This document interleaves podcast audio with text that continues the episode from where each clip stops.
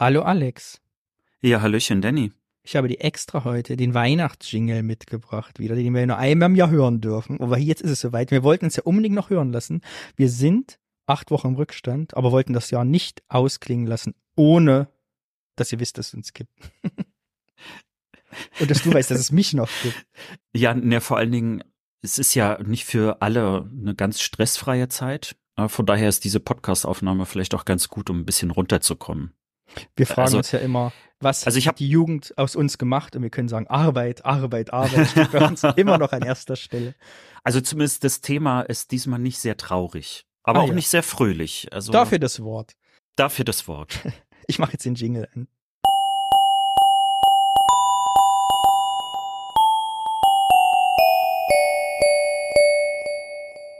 Voll schön. Ja, ne? Ich selber eingespielt.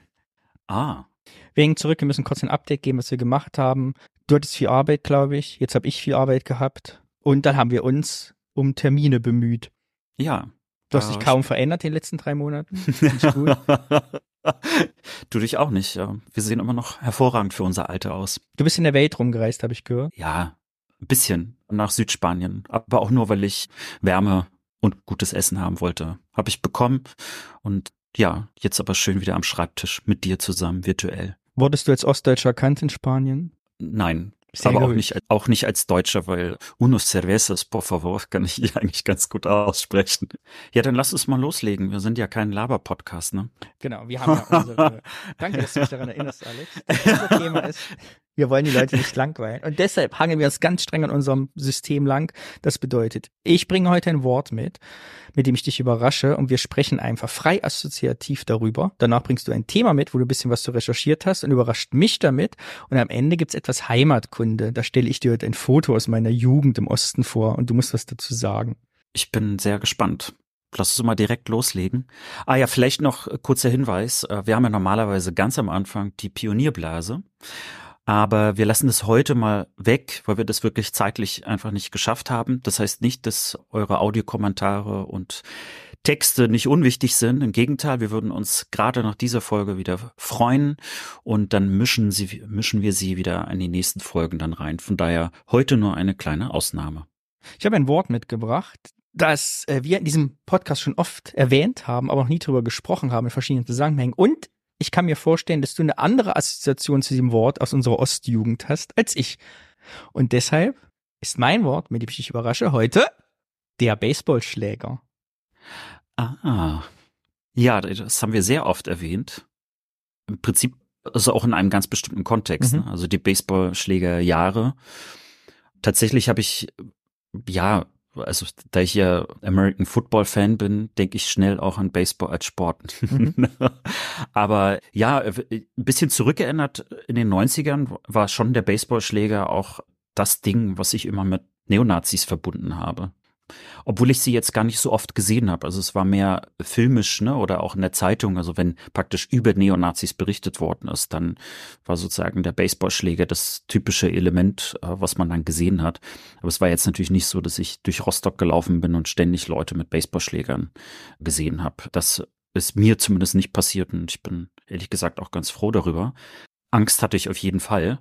Was vielleicht auch schon meine erste Assoziation ist, dass nämlich in den 90ern die ganzen Nazis, die rumliefen, waren ja meistens so Springerstiefel, so rasierte Haare, also ne, Skinheads mhm. hat man dann immer auch gesagt und dann manchmal noch so diese, äh, wenn es jetzt nicht zu kalt war, dann, also meistens waren die immer so aufgepumpt oder eher dicker. Es gab natürlich auch schlanke Nazis. Äh, und dann hatten die natürlich immer so diese äh, Hosenträger. Das ist so mhm. das Bild, was mir auch immer noch äh, ziemlich stark im Kopf hängen geblieben ist. Und ich hatte vor diesen Leuten wirklich Angst. Also auch weil die so in Gruppen aufgetreten sind. Und ich habe versucht, meistens diesen Leuten aus dem Weg zu gehen. Und das habe ich heute, also zumindest hier in Köln, habe ich das gar nicht. Also solche Leute begegnen mir nicht. Und ich glaube, dass die auch ganz bewusst sich besser kleiden. Wann hattest du deinen ersten Baseballschläger in der Hand? Wenn ich ehrlich bin, ich kann mich nicht erinnern, dass ich je einen in der Hand hatte. Ah, sehr gut. also vielleicht mal auf so einer US-Reise, dass ich dann in so einem Sportladen war und dann mal einen angefasst habe. Und tatsächlich hatte ich nie einen in der Hand. Aber ich wollte immer Baseball spielen, aber in Rostock gab es einfach zu der Zeit nie einen Baseballverein, weil ich dachte, das könnte mir vielleicht gefallen. Ich habe sehr viel Baseball gespielt als Kind, allerdings mit einer Dachlatte und Tennisball mit Freunden. Ich hatte weder einen Schläger noch einen Baseball. Aber das Spiel hat mich auch fasziniert. Ich habe das Wort mitgebracht, weil es mir so in den Sinn kam, wir sprechen ja über unsere Kindheit und Jugend. Und ich war letztes Mal wieder in Sonnershausen, da wo ich herkomme, und bin durch die Straßen gelaufen, diesmal ein bisschen mehr Zeit. Ich hatte ja, hatte ich erzählt, meiner Heimatstadt ja dieses Bild geschenkt, da gab, da kam es jetzt zur Übergabe. Das war ganz nett, und da habe ich ein bisschen Zeit mit durch die Stadt gelaufen. Und da bin ich an einem Laden vorbeigelaufen, wo ich mich als Kind erinnere, dass es früher so einen Waffenladen gab. Und jetzt, wo ich drüber nachgedacht habe, war das so typisch Nachwendezeit. Was so als erstes kam, hatte ich den Eindruck, waren habe ich nie dran gedacht vorher. Jetzt auch wieder nach 30 Jahren das erste Mal so Solarien, Obstgeschäfte, weißt du, Edekas und so, was es dann alles gab und irgendwie so Devotionalien, Waffenläden, wo es auf einmal so Springmesser gab und Baseballschläger und Waffenimitate und so Sch Schreckschusspistolen und so. Und ich stand als Kind immer ganz davor und, und da waren sie auch in meiner Erinnerung zumindest auch so Baseballschläger im Schaufenster ausgestellt. Und das hat für mich aber eine Normalität als Kind, die ich, wo ich mich heute frage, warum habe ich das gar nicht hinterfragt? Warum war das so normal? Also irgendwie war die Allgegenwärtigkeit von Waffen irgendwie dann selbst in der Kleinstadt nach der Wende normal. Kanntest du sowas auch? Nee, also der, der einzige Waffenladen, der mir mhm. wirklich sofort einfällt in Rostock, der war mitten im Stadtzentrum, aber es war so ein Jägerladen. Mhm. Also da gab es dann eben, also natürlich modisch äh, für Jägerinnen und Jäger. Und dort waren dann auch äh, Waffen ausgestellt und ich erinnere mich, dass ich meiner Oma in der, in der Ukraine, da war in den 90ern, da war es sehr unsicher, zum Teil war da auch einfach das Licht kaputt, Hausflur und solche Sachen. Und da weiß ich noch, dass ich in diesen Laden gegangen bin, um mir äh, Pfefferspray zu holen, mhm. das meiner Oma zu schenken, praktisch damit sie was in der Handtasche hat. So, deswegen weiß ich überhaupt, also dass dieser Laden Waffen hat. Wie alt warst du da? Circa. Also ich muss schon, ich muss schon volljährig gewesen sein. Das heißt, also wir reden dann schon Ende der 90er, so 98, also, 99. Ich hätte mich jetzt gefragt, ob sie den Pfefferspray verkauft haben. Nee, ich glaube kaum, dass sie mir das einfach so verkauft hätten. Ach, das im Wilden Osten war alles, ich habe schon erzählt, ne, dass ich ja auch irgendwann, bis ich 13 oder 14 war, immer Rubbellose, nee, jünger muss ich noch gewesen sein, 11, 12, immer Rubbellose gekauft habe, am Gütchen, würde man ja heute sagen. Immer wenn ich drei, fünf Mark gewonnen habe, habe ich mir vorhin was gekauft, eine Pizza oder so.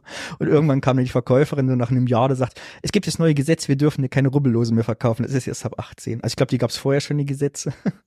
Aber es war, als, irgendwie hat ja niemand so richtig interessiert. So. Ja, aber ich weiß ah. nicht, ist das ein Kleinstadtding? Weil ich, bei uns im Kaufland gibt es das eben heute noch.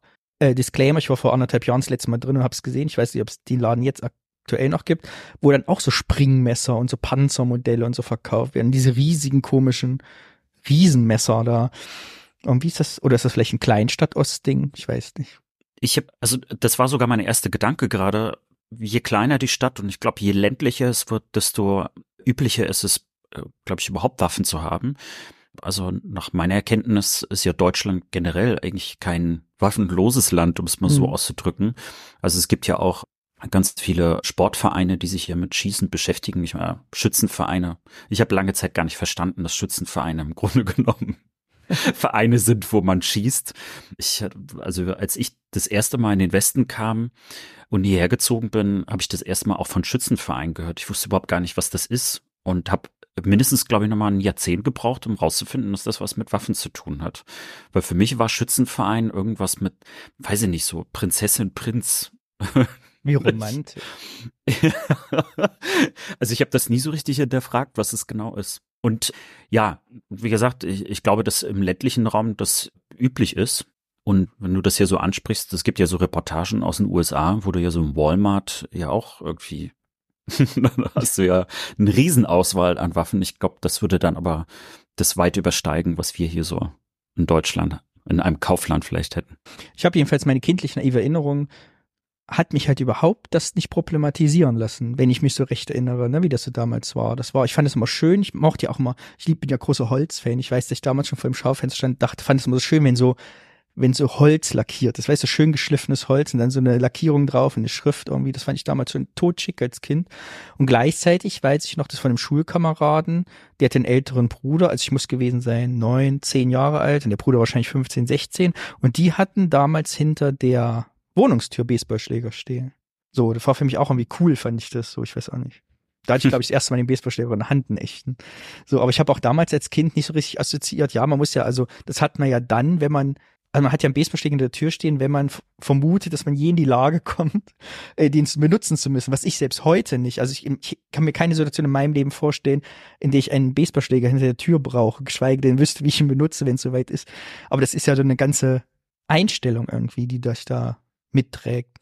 Also erstmal würde bei mir ein Baseballschläger sofort wieder hinfallen, das würde mich total nerven.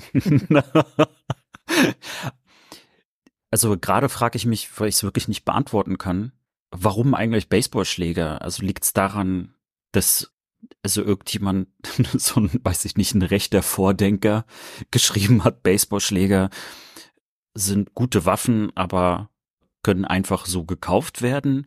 Ich Oder glaube, da so liegt, ich glaube, das ist es auch. Also ich glaube, meine These wäre an der Stelle, wir hätten das Buch Baseballschläger auf Jahre wahrscheinlich mal lesen sollen, da kommt es hm. wahrscheinlich drin vor. Ich ja, würde jetzt ad hoc sagen, klar, es ist ein Sportgerät, frei verkäuflich. Man hat immer eine Ausrede, warum man diesen besitzt. Es ist keine Waffe wie so ein Totschläger oder sowas, ein Schlagring oder sonst was. Also man kann ihn dabei haben. Er ist sichtbar als Objekt, also zum Angst machen. Und gleichzeitig, ja, ist er auch gefährlich und sieht aber auch cooler aus als ein Tennisschläger. Ich glaube, du kannst mir auch mit einem Tennisschläger vermöppen, aber das sieht halt lange nicht so schön aus. Also cool, weißt du? Für mich gerade interessant, weil du das eben so so nebenbei gesagt hast, dass ein Baseballschläger Angst macht. Es, weißt du, so, wenn ich, mhm. ich überlege jetzt einfach nur, wenn du jetzt in die USA gehen würdest und da ist, da geht jemand mit einem Baseballschläger durch die Stadt. Mhm. Hätten da Leute Angst? Finde ich total spannend, dass du es gerade sagst, weil dasselbe wollte, auf dasselbe wollte ich auch hinaus. dass das so ein typisches Ostjugendding ist, also wirklich diese Baseballschläger, glaube ich, Jahre, ich glaube heute in Köln, wenn irgendjemand in der Bahn wäre, ein Baseballschläger irgendwie dabei, würde ich, hätte ich, glaube ich, auch keinen. Aber ich denke, der geht Baseball spielen. Ja, wenn er mit der sieben Richtung Uni fährt oder mit der acht oder äh, mit der eins Richtung Sport hier Jahnwiesen.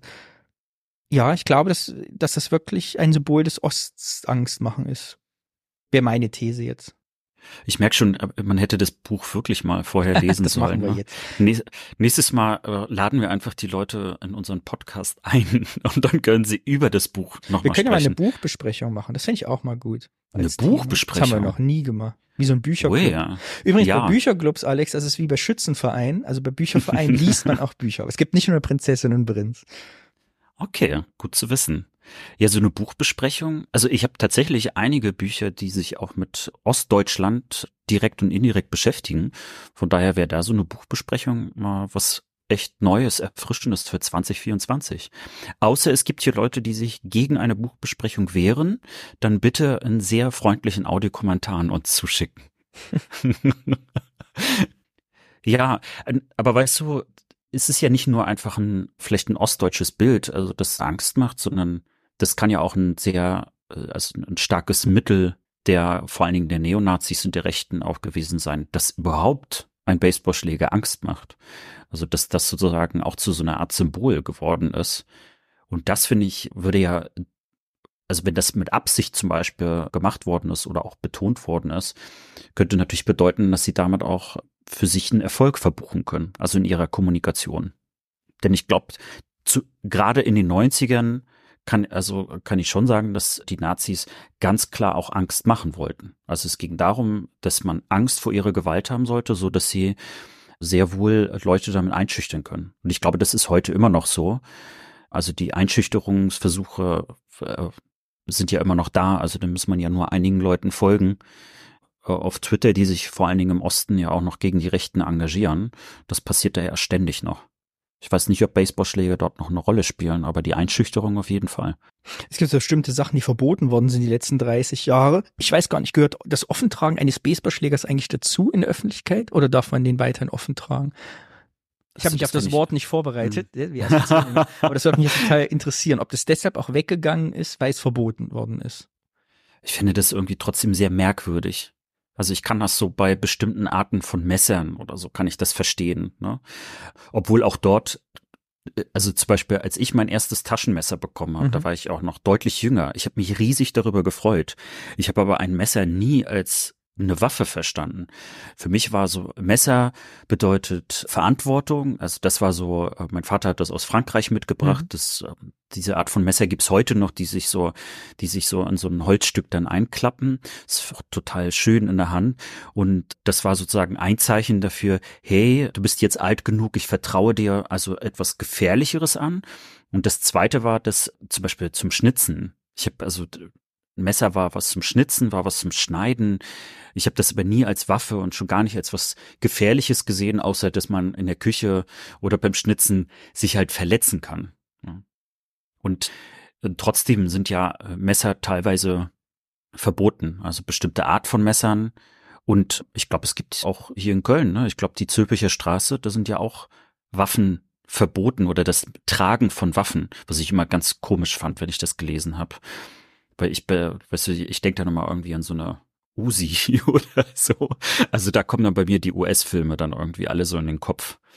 Und die zweite Sache ist eben, dass das, warum ich das Wort noch mitgebracht habe, ist, dass mir eingefallen ist, dass ich irgendwie komische Wünsche als Kind hatte im Osten. Ich glaube, es lag daran, dass ich ja drei Geschwister hatte, wir wahrscheinlich nicht viel Geld hatten, aber ich wäre nie auf die Idee gekommen, wo ich mit meinen Freunden gerne mal eben ne, mit Dachlatte und und Tennisball, Baseball gespielt hat, auch mit so Rumlaufen im Ecken und so, ne, mit, also ungefähr die Regeln erahnt, wie sie gehen. Aber ich wäre nicht auf die gekommen, mir zu Weihnachten einen kurzen Baseballschläger und einen Baseball zu wünschen. Komisch eigentlich, ne? Auf die Gedanken wäre ich gar nicht gekommen. Aber ironischerweise, ich hätte mir auch keinen Baseballschläger gewünscht, aber ich wollte immer einen Baseballhandschuh. Mhm.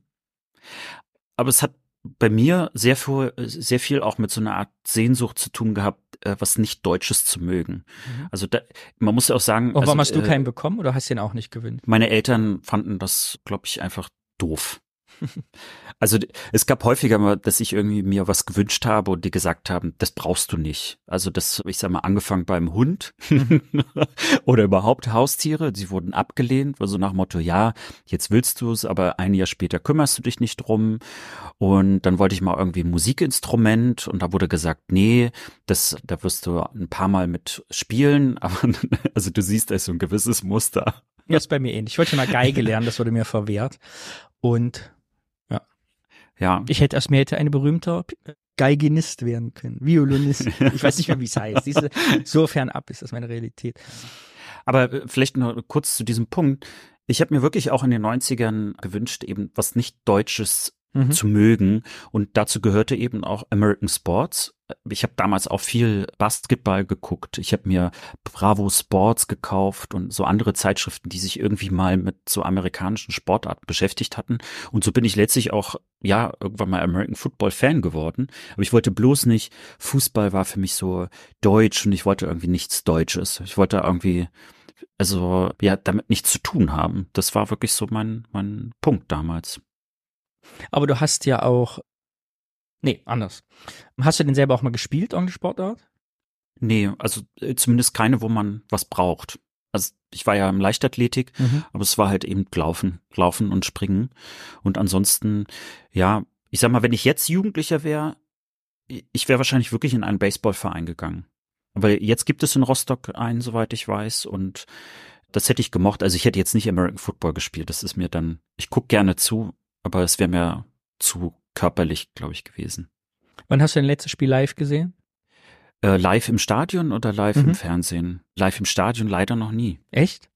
Also außer jetzt hier so europäischen Football. Mhm. Also es gab ja mal in Köln den Versuch, eine NFL Europe äh, zu etablieren, also nicht nur in Köln, sondern in ein paar deutschen Städten.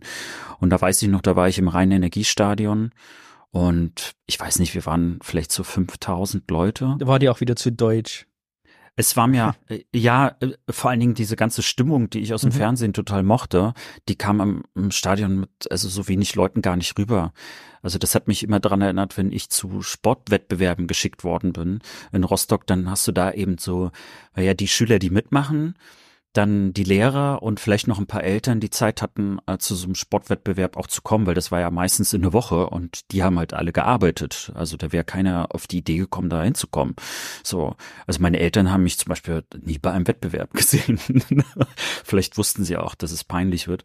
Und ja, und dann hast du da eben so ein paar hundert Leute vielleicht und irgendwie wirkt alles so leer und gar nicht so stimmungsvoll. Und ich mag halt an dem Sport auch die Stimmung. Vielleicht doch Fußball, ne? da haben wir ja fast schon die Kurve zu heute gekriegt, weil wir immer fragen wollen, ne, was, wo ist uns das erste Mal begegnen in der Jugend und was ist es, hat das mit heute zu tun? Begegnen die Baseballschläger heute noch? Nein, aber die, jetzt, wo du leider mich mit dem Wort drauf gebracht hast, diese Sehnsucht, irgendwie einen Sport zu spielen, den man einfach nicht im Angebot hatte.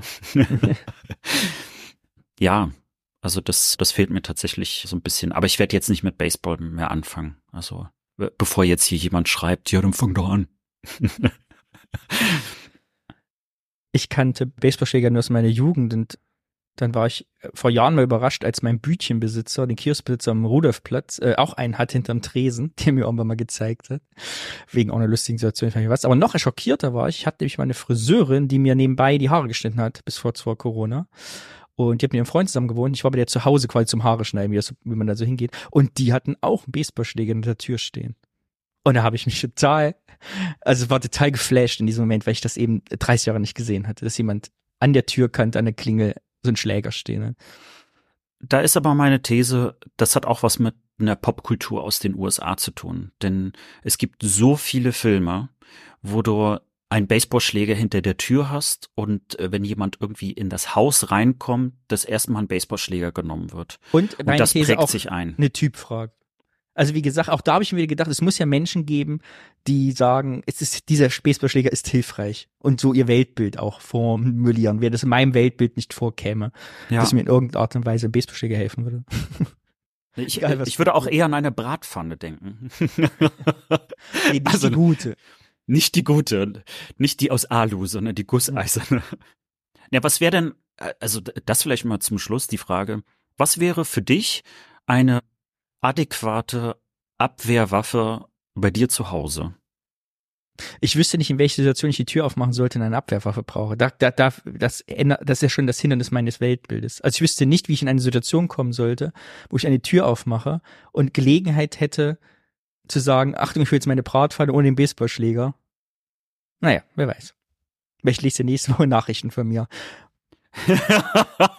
und als, Be als Begründung, als Begründung dann, ja, ich wollte es mal ausprobieren oder na gut, also mit anderen Worten, also kein Weihnachtsgeschenk, das ich jetzt hier vielleicht noch in der letzten Minute. vielen, vielen Dank. Und das zweite ja, zu heute natürlich noch, wollte ich noch sagen, das mhm. ist mir in Köln ja auch begegnet. Ich bin ja im Plattenbau, wie du auch im Osten aufgewachsen. Wir alle irgendwie, unsere ganzen Bezugspersonen waren ja gleich. So vom, vom sozialen Habitus und Status auch. Und was ich erst hier im Westen kennengelernt habe eben, dass es ja Leute gibt, die in ein, 200 Jahren schon in welchen Häusern wohnen und Familiengeschichten haben und daher auch zum Beispiel alte Waffen zu Hause haben. Also es gibt ganz viele Leute hier im Rheinland auch, gerade im ländlichen Bereich, die einfach Waffen zu Hause haben. Das kannte ich ja gar nicht, ne?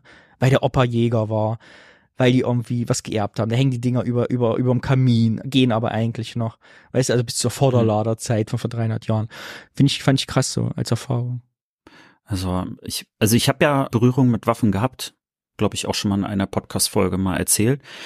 Meine Mutter hatte einen Waffenschein, natürlich nie genutzt, also hat alles noch so mit der Sowjetzeit zu tun gehabt und vor allen Dingen eben, weil äh, mein Opa bei der Armee war und dort war einfach Waffengebrauch, was ich sag jetzt mal typisches, aber es gab nie eine Waffe irgendwie zu Hause. Also das einzige, was es gab, war ein, ich glaube, Schwert ist das falsche Wort dafür. Also es ist so ein bisschen kleiner, schärfer und bisschen so krumm.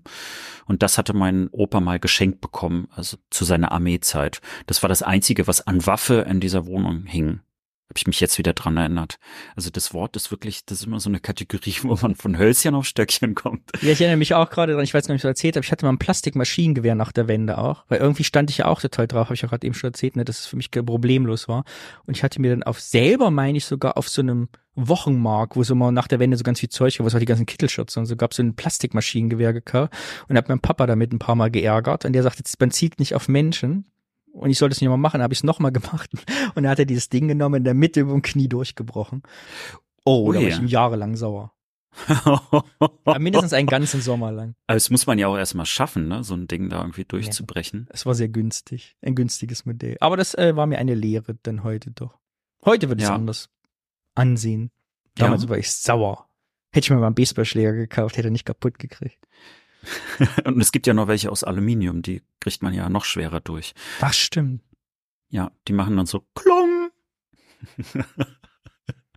So, da haben wir das Wort also mal abgehakt aus unserer kindlichen, naiven Sicht, weil wir waren ja alle, als die Baseballschlägerjahre Jahre waren, keine 10 bis 15 Jahre alt, würde ich schätzen. Ne? Wir waren ein bisschen Mhm. jung, um das alles mitzukriegen, wie, welche Gewalt da auch ausging. Genau. Das war's. Wunderbar. Dann sind wir ja schon bereit für die nächste Kategorie. Ich Das bin Thema. gespannt. Für alle Hörerinnen und Hörer, die uns übrigens jede Folge hören und jetzt denken, hey, der Danny wäre doch eigentlich dran. Ja, der Alex war so nett und hat mit mir getauscht. Deswegen ist Alex quasi in zwei Folgen hintereinander dran, weil ich es nicht geschafft habe. Oh, stimmt. Das ist, das ist mir nicht mal aufgefallen. In deiner Äh, Großherzigkeit. nee, ich, weil es einfach so lange her ist, habe ich ganz vergessen, dass ich überhaupt nicht dran war. Siehst du, aber ich hätte jetzt gar kein Wort gehabt. Also von daher äh, gu gut, dass du mit dem Wort angefangen hast. Das war alles perfekt. Ja. Ich bin gespannt. Darf ich für das Also- raten? Kann ich das mitraten? Ich liebe es ja, wenn ich was raten darf. Ich habe tatsächlich direkt schon was mitgebracht, wo, wo du erstmal raten kannst, so dass du sich, also alle können natürlich mitraten, aber du bist der Einzige, der natürlich hier einen Feedback-Kanal hat. Und ich möchte aber schon dazu sagen, es ist heute wieder ein extrem aktuelles Thema geworden, aber das wird sich erst so ein bisschen über ein paar Minuten später herausstellen. Von daher, ich spiele dir jetzt mal was vor. Mhm.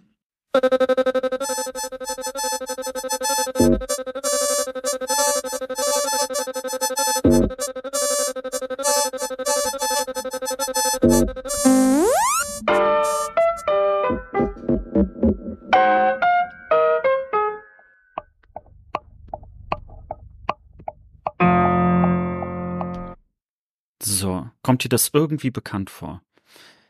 Die Melodie kommt mir sehr bekannt vor, aber ich kann sie nicht zuordnen. Es klingt sehr alt. Ja, ich habe sie schon mal gehört, aber ich weiß nicht woher. Mhm. Klingt Also- ein bisschen wie Testbild. ja, das ist sogar ein bisschen absichtlich auch so angelehnt, was natürlich jetzt du und die anderen jetzt nicht sehen konntet. Man sieht am Anfang ARD und ZDF um so typische Antennen auf dem Dach kreisen Mhm. und dann landet so eine Art müder Bundesadler mit einer Reichsflagge aus der Kaiserzeit.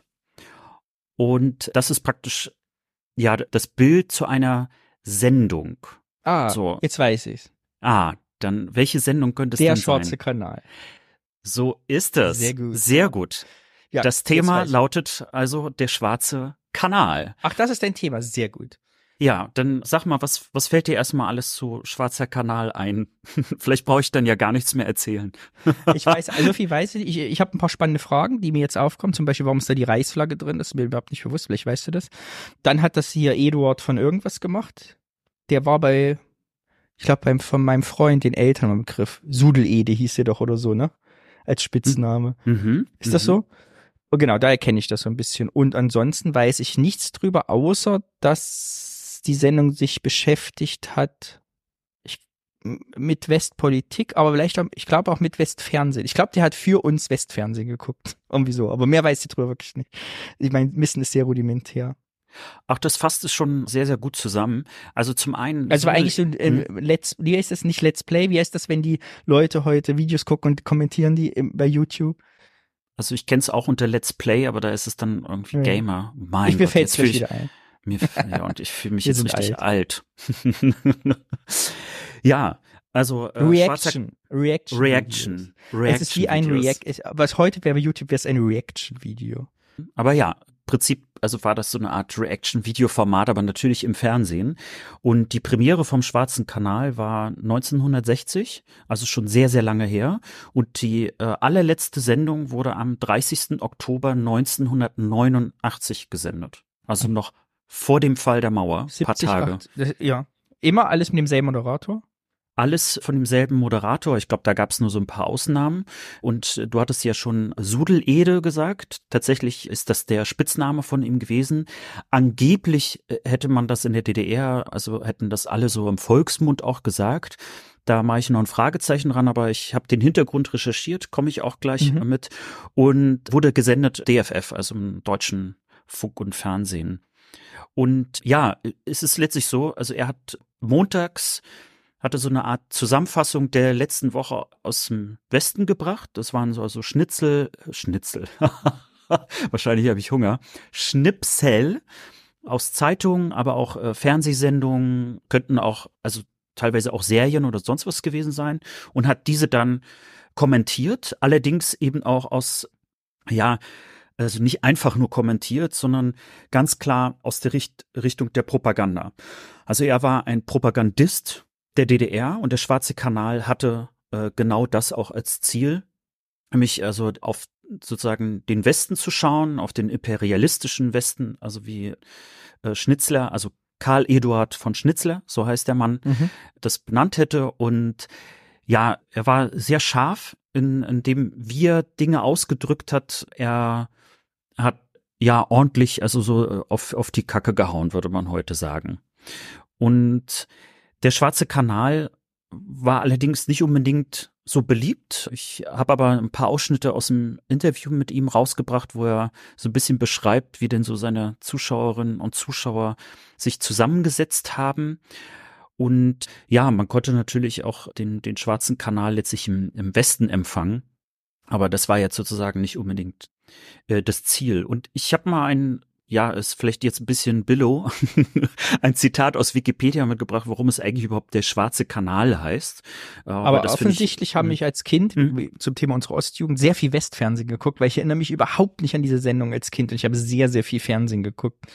Ja, der schwarze Kanal kam meistens nach dem äh, Montagabendfilm und war jetzt nicht unbedingt also die beste Sendezeit oder vielleicht war es schon eine sehr beliebte und beste Sendezeit, aber es gibt halt so den Running Gag, dass im Prinzip die Leute, sobald die Schnitzler gesehen haben, dass sie dann die Sendung umgeschaltet oder abgeschaltet haben. So muss es bei äh, uns auch gewesen sein. Ja, also es war auch, ich sage mal, ich habe mir paar Sachen mal angehört. Also erstmal ist es natürlich schon aus der Zeit gefallen und zum anderen ist es schon so recht intellektueller Stoff und hat jetzt nicht unbedingt immer einen sehr, sehr hohen Unterhaltungswert, würde ich sagen. Also schon was anderes als mhm. jetzt ein Kessel Buntes oder so. Und Karl Eduard von Schnitzler hat in einer ja, also er hat über den Namen des Schwarzen Kanals Folgendes gesagt. Der Schwarze Kanal, den wir meinen, meine lieben Damen und Herren, führt Unflat und Abwässer. Aber statt auf Rieselfelder zu fließen, wie es eigentlich sein müsste, ergießt er sich Tag für Tag in Hunderttausende westdeutsche und westberliner Haushalte. Es ist der Kanal, auf welchem das westdeutsche Fernsehen sein Programm ausstrahlt, der Schwarze Kanal. Und ihm werden wir uns von heute an jeden Montag zu dieser Stunde widmen, als Kläranlage gewissermaßen. Oh, ich darf ich schon was dazu sagen? Oder ja, na klar. Es erinnert mich total an wenn jetzt so Anti-GZ-Leute so Querdenker-Sachen ins Internet schreiben. Ich finde diese Wortwahl, diese, dieses Klär und Abwasser und dieses Rinder und also diese Kritik, also diese polemische Kritik an öffentlich-rechtlichem Fernsehen, könnte auch von gestern sein, der Satz. Also wenn du das heute bei Twitter postest, kriegst du 10.000 Likes von solchen Leuten. Mhm. Da ist was dran und wir haben ja immer gern den Bogen zu heute. Und mir ist nämlich sowas ähnliches auch aufgefallen. Deswegen wollte ich mit dir auch mal darüber sprechen, was denn jetzt das, was wir heute aus dem Schwarzen Kanal und auch seinem westdeutschen Pendant lernen können oder nicht lernen. Das werden wir gleich nochmal wissen. Aber ja, also es gibt so ein paar Wiederholungen. Man muss bei diesem Thema finde ich aber auch vorsichtig sein, also auch so mit historischen Vergleichen. Ne? Nicht alles ist immer das Gleiche. Aber ja, wie gesagt, da habe ich auch am Schluss eine Medienwissenschaftlerin auch im, im Interview mitgebracht, die so ein bisschen gar, das auch für heute einordnet. Bei dem Vergleich ging es noch gar nicht inhaltlich, nur so um diese kreative Wortwahl, wo so Leute ja sehr gut drin sind, ist auch nur linksgrün versifft oder also das ist diese neue Worte zu erfinden, die so eine faszinierende Merkwürdigkeit in sich tragen. Ja, auf jeden Fall, also wenn man, ich habe auch so ein paar Ausschnitte mitgebracht von ihm, also was er auch 89 und 88 gesagt hat und man merkt schon, dass er dort auch einen ganz bestimmten Stil pflegt. Und ich finde aber zu Karl Eduard von Schnitzler muss man aber auch was sagen. Was ist interessant, wer ist denn so ein Propagandist der DDR gewesen? Also er ist auch Chefkommentator, also des DDR-Fernsehens gewesen. Und Schnitzler selbst ist 1918 geboren in Dahlem, das ist also bei Berlin, und 2001 gestorben. Also er hat die 90er noch volle Kanne sozusagen mitgemacht. Und ganz interessant, er ist ein Urenkel von Friedrich III., also dem Kaiser gewesen und Großneffe von Kaiser Wilhelm II.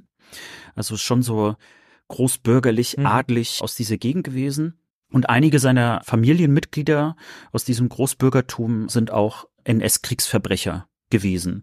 Er selbst ist mit 14 an die äh, sozialistische Arbeiterjugend in die SAJ eingetreten und trotzdem also den Kriegsdienst gemacht von 39 bis 44, war dort in der Nachrichtenabteilung, ist aber 41 bestraft worden, indem man dann in ein Strafbataillon musste, weil er antinazistische Propaganda verbreitet hat.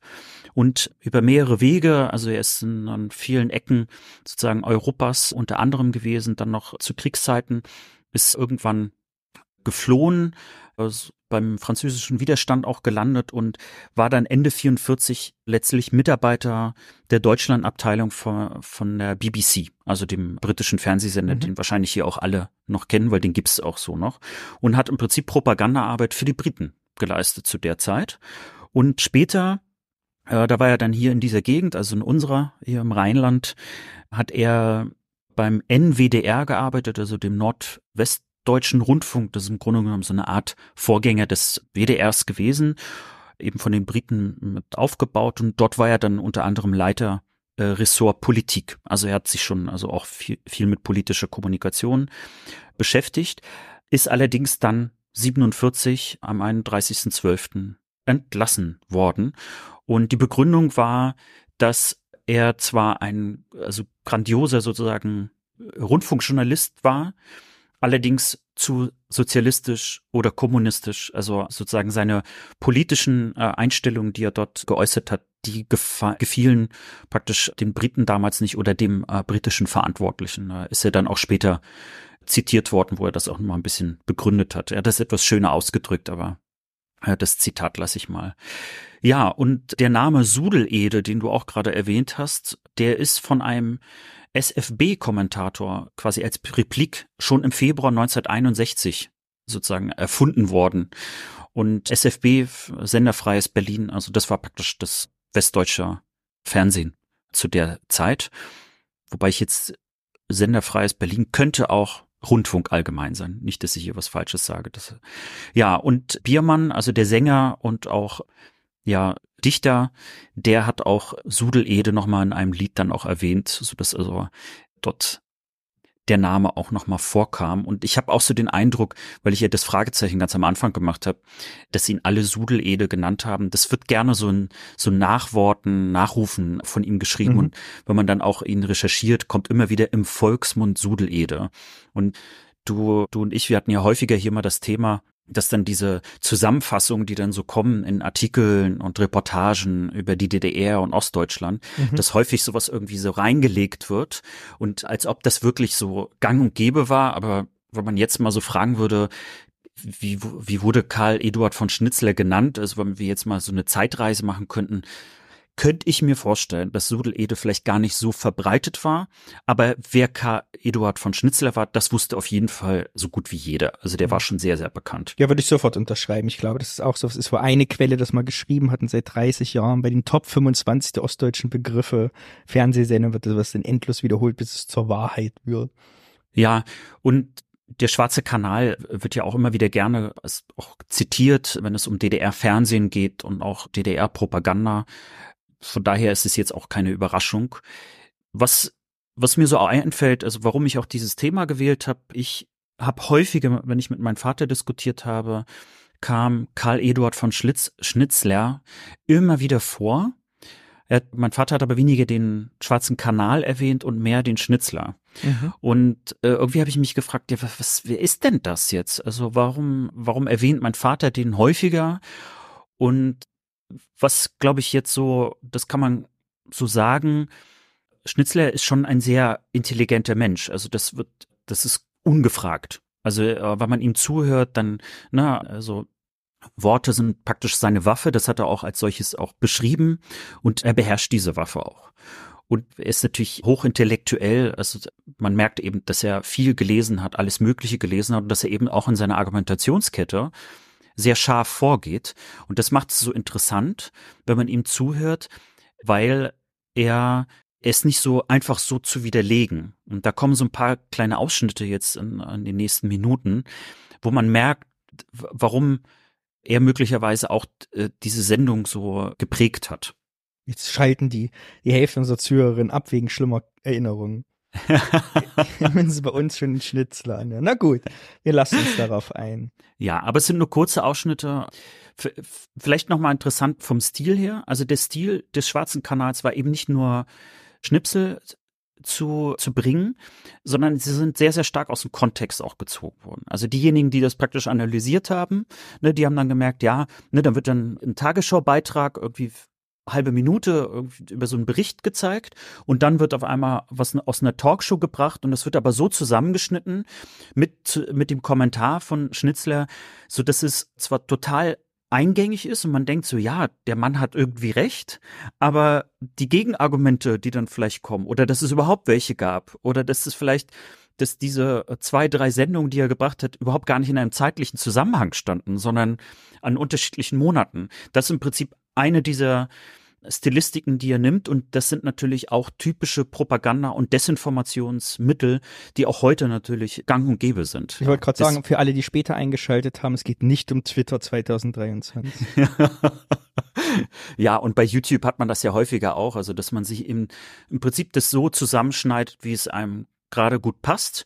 Und interessant ist, dass Schnitzler selber auch argumentiert, dass er ja nur mit Fakten gearbeitet hat, weil er ja erstmal ja nur Zitate gebracht hat. Ne? Also er kommentiert. Video, ne? Ich habe ja. letztens auch wieder ein Video von jemandem zugeschickt bekommen zum Thema, die Leute kriegen zu viel Bürgergeld. Da war dann RTL-Nachrichtenbericht zusammengeschnitten mit Harz, aber herzlich oder was von RTL 2. So als wenn die Sendung eine wären. Das fand ich auch ganz faszinierend, wie man manipulativ etwas darstellen kann, äh, um Klicks zu erzeugen. Ich ja. hab's aber gelöscht dann direkt. Was knistert hm. bei dir? Ist das der Regen oder ist das bei mir? Es scheint zu hageln, ja. Ist das zu laut? Ich man hört's Hagel. Nee, das ist romantische Weihnachtsstimmung. Mach ruhig weiter. es, es klingt auf jeden Fall heftig und ich kann es nicht sehen, weil hier die Vorhänge zu sind. Das so ein bisschen äh, zu Quelleneinordnung. Das ist wohl eine Sendung im ostdeutschen, nee, heißt es eigentlich Ostdeutscher Rundfunk? Also im ORB 1992 und wir verlinken das natürlich in den Shownotes, wird als Zeitzeugen TV genannt und Karl Eduard von Schnitzler ist dort einerseits interviewt worden und andererseits sind dann immer wieder kleine Ausschnitte vom Schwarzen Kanal dort mit eingespielt worden. Ich muss dazu sagen, ich habe mir die Sendung komplett angeguckt. Ich fand sie erstaunlich unkritisch. Also ich hatte mich zuerst gewundert und war mir nicht ganz sicher, ob das überhaupt so im öffentlich-rechtlichen Rundfunk mal gesendet worden ist. Aber insgesamt ist es trotzdem ganz unterhaltsam, weil Karl Eduard von Schnitzler zumindest vielleicht eine umstrittene Figur ist, aber der es auf jeden Fall Spaß macht äh, zuzuhören und der eben eine sehr klare Ideologie und Gedankenwelt hat, die sich eben auch äh, durchzieht. Ja. Und ich würde einfach gerne mal ein paar Ausschnitte mit dir so durchgehen, stoppe dann, so dass wir da vielleicht noch mal kurz über drüber reden können oder du auch deinen mhm. Gedanken äußern kannst. Es wird immer also ein kleiner Mix sein aus dem, was er im Schwarzen Kanal gesagt hat und dem, was er in dem Interview sagt. Erster Ausschnitt. Sehr gut. Unmöglich aber wird diese diskrete Hilfe, wenn spektakuläre Aktionen wie etwa eine wohlorganisierte Massenflucht inklusive Medienrummel fortgeführt werden. Wohlorganisiert und Medienrummel. Nur, das ist leicht zu durchschauen, wenn man nicht gerade Tomaten auf den Augen hat. Guten Abend, meine Zuschauerinnen und Zuschauer. Ein keineswegs neues Beispiel hemmungsloser politisch krimineller Verführung. Bekannt aus Ungarn während der Konterrevolution und aus unserer Republik, ehe wir um des Friedens willen die Mauer bauten. Hysterie auch bei Imperialistens. Von Washington über Bonn bis Habsburg. Weil die Deutsche Demokratische Republik nicht so will wie sie. Sie hütet ihr Selbstbestimmungsrecht und das, was für sie und ihre Bevölkerung, für unsere Verbündeten und für den Frieden gut ist. Dabei erweist sie sich als unerschütterlich stabil, konsequent und unbeirrbar. Ja, was fällt denn dir jetzt so auf? ich finde es total spannend, dass ich gerade für mein Thema in der nächsten Folge auch über einen alten Mann recherchiere. Und bei dem spielt das, der Satz, dass die Mauer um des Friedenswillens gebaut worden ist, auch eine Rolle deswegen habe ich mich gerade total erschreckt, als ich das gehört habe, dass unsere Themen dann irgendwie sehr ähnlich sind. Aber es geht mir jemand ganz anders. Ja.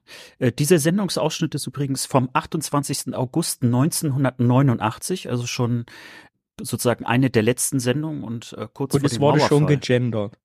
Ist, was äh, War damals er- noch kein Problem. ja, ganz am Anfang, als so ein kleiner Ausschnitt aus dem Fernsehen gezeigt wird, der ist nämlich aus dem westdeutschen Fernsehen und es geht dort um die Massenflucht aus der DDR. Und darüber wird gesprochen. Und Mhm. Karl Eduard von Schnitzler, der wird jetzt auch nochmal in einen weiteren Ausschnitt, reagiert im Prinzip auch auf die aus seiner Sicht sogenannte Massenflucht. Also so sieht dann eben auch ein Stück weit eine Gegenpropaganda dann aus. Ich weiß gar nicht, ob Gegenpropaganda jetzt das richtige Wort war, aber auf jeden Fall Propaganda. So, und jetzt kommt kurz der Schnitzler mal selber zu Wort. War denn der Kanalzuschauer etwa? Also erstens teilte sich meine Leserpost in drei Drittel. Ein Drittel Zustimmung, ein Drittel objektive Fragen, ein Drittel harte Ablehnung oder Beschimpfung.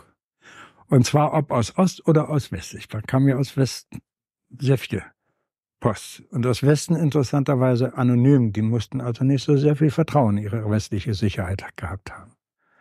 Le der Kanal hat ja einen Wandel durchgemacht.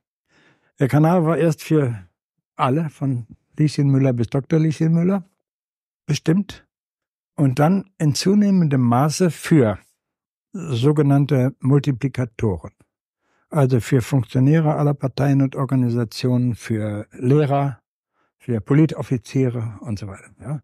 Deswegen bin ich, konnte ich auch in meinem Niveau etwas höher gehen, nach, also könnte eine höhere, höhere Aufnahmebereitschaft erwarten. Ich konnte mehr voraussetzen in manchen. Es ist für mich ein großes Mysterium. Das haben wir oft hier im Podcast. Das mir bis heute nicht in meinen Kopf geht, auch wenn ich mit meinem, ich spreche mit meinem Vater ab und zu nochmal drüber. Weil irgendwie das gesellschaftliche Klima in der DDR ja irgendwie so gewesen ist, dass du es nicht getraut hast, vor Arbeitskollegen etwas zu sagen. In der Angst vor Repression, vor Stadtsicherheit. Und gleichzeitig soll aber jeder Sudelede gesagt haben und er kriegt ein Drittel Briefe, nicht anonymisiert von, der, von DDR-Bürgerinnen und Bürgern, die auf absolute Ablehnung stoßen. Also irgendwie, weißt du, was ich meine, das verstehe ich immer nicht so richtig. Ob das alles so stimmt. Ja, also äh, mir sind zwei Sachen. Also, ja, also Mhm. war die DDR wirklich offenbar es möglich im DDR-Fernsehen mit vollem Klarnamen und Adresse, also wie er sagt, absolute, wie, wie hat er formuliert, kont konträre Meinung da per Brief zu schicken. ich, ich glaube, er hat sogar Ablehnung gesagt. Oder Ablehnung, genau. Ja. Oder halt, redet er sich das da schön. Also ich finde das auch interessant. Also es kann ja sein, dass es unterschiedliche Zeiten gab, in denen das möglich war. Was ich mir, was mir auffällt, während er spricht, dass er das so aufteilt, ne? Also ein Drittel hier, ein Drittel da und noch ein Drittel da. Es wirkt mir fast ein bisschen zu konstruiert. Mhm. Obwohl er natürlich jetzt, das heißt nicht unbedingt, dass er da lügt, aber sehr wohl, dass er einfach seine Wahrnehmung an der Stelle so ein bisschen positiver strukturiert. Ja, so fällt es dann erstmal für mich äh, erstmal auf. Ich finde noch einen zweiten Punkt interessant. Er spricht ja davon, dass die Sendung sich verändert hat. Ja, und die Frage nochmal ganz kurz, Hm. was ich auch mal hinterfragen würde, ich kenne die Struktur nicht, aber meine Talk-Frage wäre auch, wenn ihr Senderchef oder Chef des Repor Reporterchef oder wie war das die, der Titel? Chef, Chefkommentator. Chefkommentator des äh, ostdeutschen Fernsehens, hat ihn überhaupt alle Kritik erreicht? Ja. Also, Also in, ja, in in dem Inter hierarchischen System ist ja mal die Frage, was wird ihm überhaupt zugetragen? Also in dem Interview selber, von was ich jetzt aber heute nicht unbedingt zeigen äh, werde, spricht er eben auch davon, dass also er dem Volke immer sehr, sehr nah war. Es gibt allerdings natürlich auch Berichte, gerade im Westen, über ihn, dass er zum Beispiel schon ein bisschen auch ein anderes Leben manchmal hatte, also dass Mhm. er gerne nach West-Berlin und häufig gefahren ist. Und man hat natürlich versucht, damit natürlich auch die Person ein Stück weit, zu, also was heißt diskreditieren, aber ja, also ihn im Prinzip nicht als den Sozialisten darzustellen, wie er den Sozialismus selber auch verkauft. Mir ist aufgefallen noch, also als die Sendung in ihrem Konzept sich verändert hat, wie er beschreibt. Also erstmal quasi für alle Bürgerinnen und Bürger und dann aber mehr so für die, für die Multiplikatoren. Ich finde es auch interessant, damit sieht er sich ja quasi als eine Art Influencer. Das wird auch häufiger so an Artikeln geschrieben, dass die Sendung dann gerne auch mal gezeigt worden ist, also SED-Funktionären, Soldaten, also dass die sich eben das anhören mussten zum Mhm. Teil, ne, weil das eben auch Teil einer größeren Desinformationskampagne letztlich seitens der DDR war. Und ich finde, man hört bei ihm trotzdem raus, vielleicht ist es sogar eine gewisse Arroganz, weil er dann eben davon spricht, da kann er ein bisschen höher gehen. Also, dass er dann, ne, so nach dem Motto, Mhm. also die, das, die Bürgerinnen und Bürger, die er praktisch ja verteidigt, ne, hat er dort, finde ich, ein bisschen kleiner gemacht, als sie sind. Und stellt sich, glaube ich, selber damit auch in, in so eine Art von Reihe, in so eine Elitenreihe. Das ist mir nochmal so in diesem Moment aufgefallen. Ja, und wenn desto mehr natürlich sich an die Elite wendet, umso mehr ist er natürlich auch, erntet er Sympathien aus dem System heraus.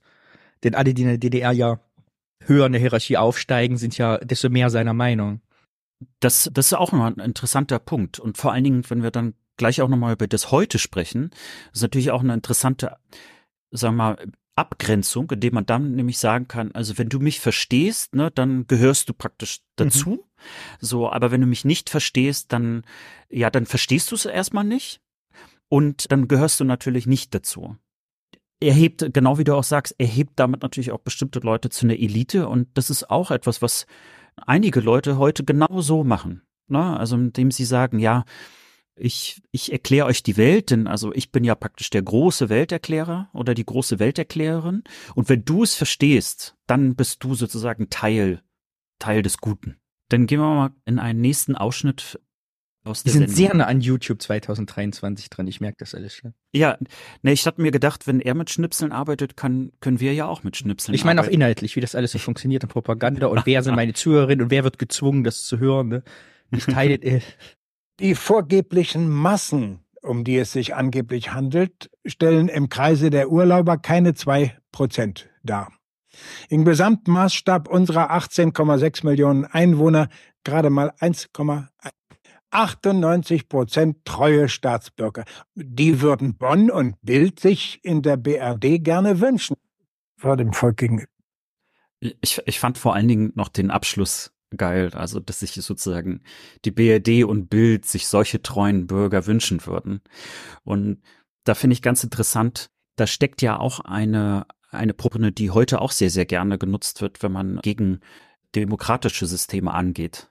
Dass äh, dort die Leute zum Beispiel zerstrittener sind. mhm. Also weil eben Streit zur Demokratie also dazugehört. Mhm. Und das aber, diese äh, Zerstrittenheit wird hier aber in, interessanterweise so uminterpretiert, also dass das illoyale Menschen wären. Und dass das ja im Grunde genommen in so einem Reich, wie er das ja häufig manchmal auch bezeichnet, ja eigentlich schlecht wäre. Ne? Und wir halten ja hier so zusammen.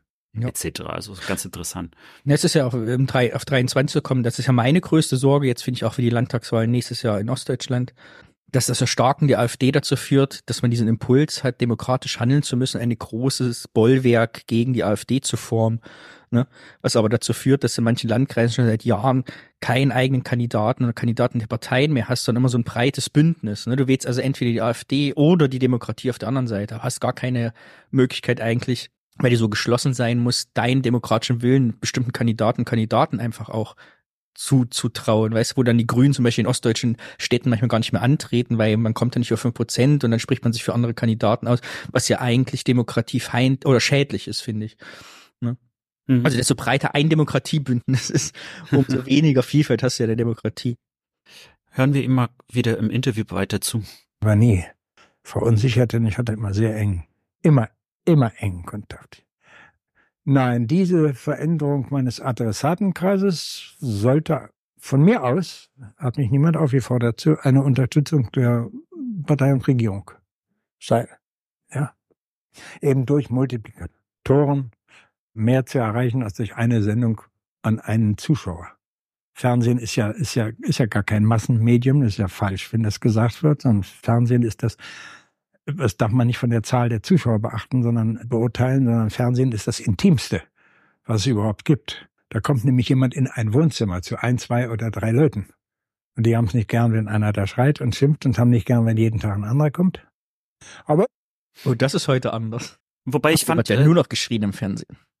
Äh, Wobei ich aber sein, also seine Erklärung mit dem Massenmedium interessant fand. Also so habe ich es bisher noch nicht gehört. Ich bin mir ganz sicher, dass er nicht der erste und einzige war, der sowas gesagt hat.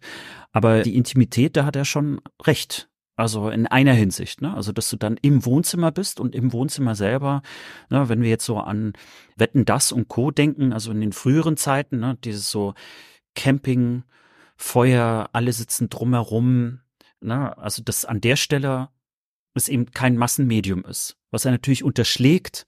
Und deswegen finde ich interessant, dass er dort auch, glaube ich, für sich selber argumentiert, dass seine Quoten waren wohl nicht sehr hoch, also vor allen Dingen, also äh, die, die letzten Jahre sowieso nicht mehr. Und damit kann er sich natürlich ein Stück weit auch rausreden ne? und sagen, hey, ich habe mich ja nur noch an Multiplikatoren gewandt, ich muss gar nicht mehr so eine große Reichweite haben. Das, das gemeine Volk war zu dumm für mich. ich, wurde ja. immer, ich, ich, ich wurde nicht uninteressanter oder wurde meine Propaganda wurde durchsichtig, sondern das ist näher an 1989 rückt, umso dümmer wurde mein Publikum. Das ist eine gute Argumentation, um sich aber äh, da, oben über Wasser zu halten.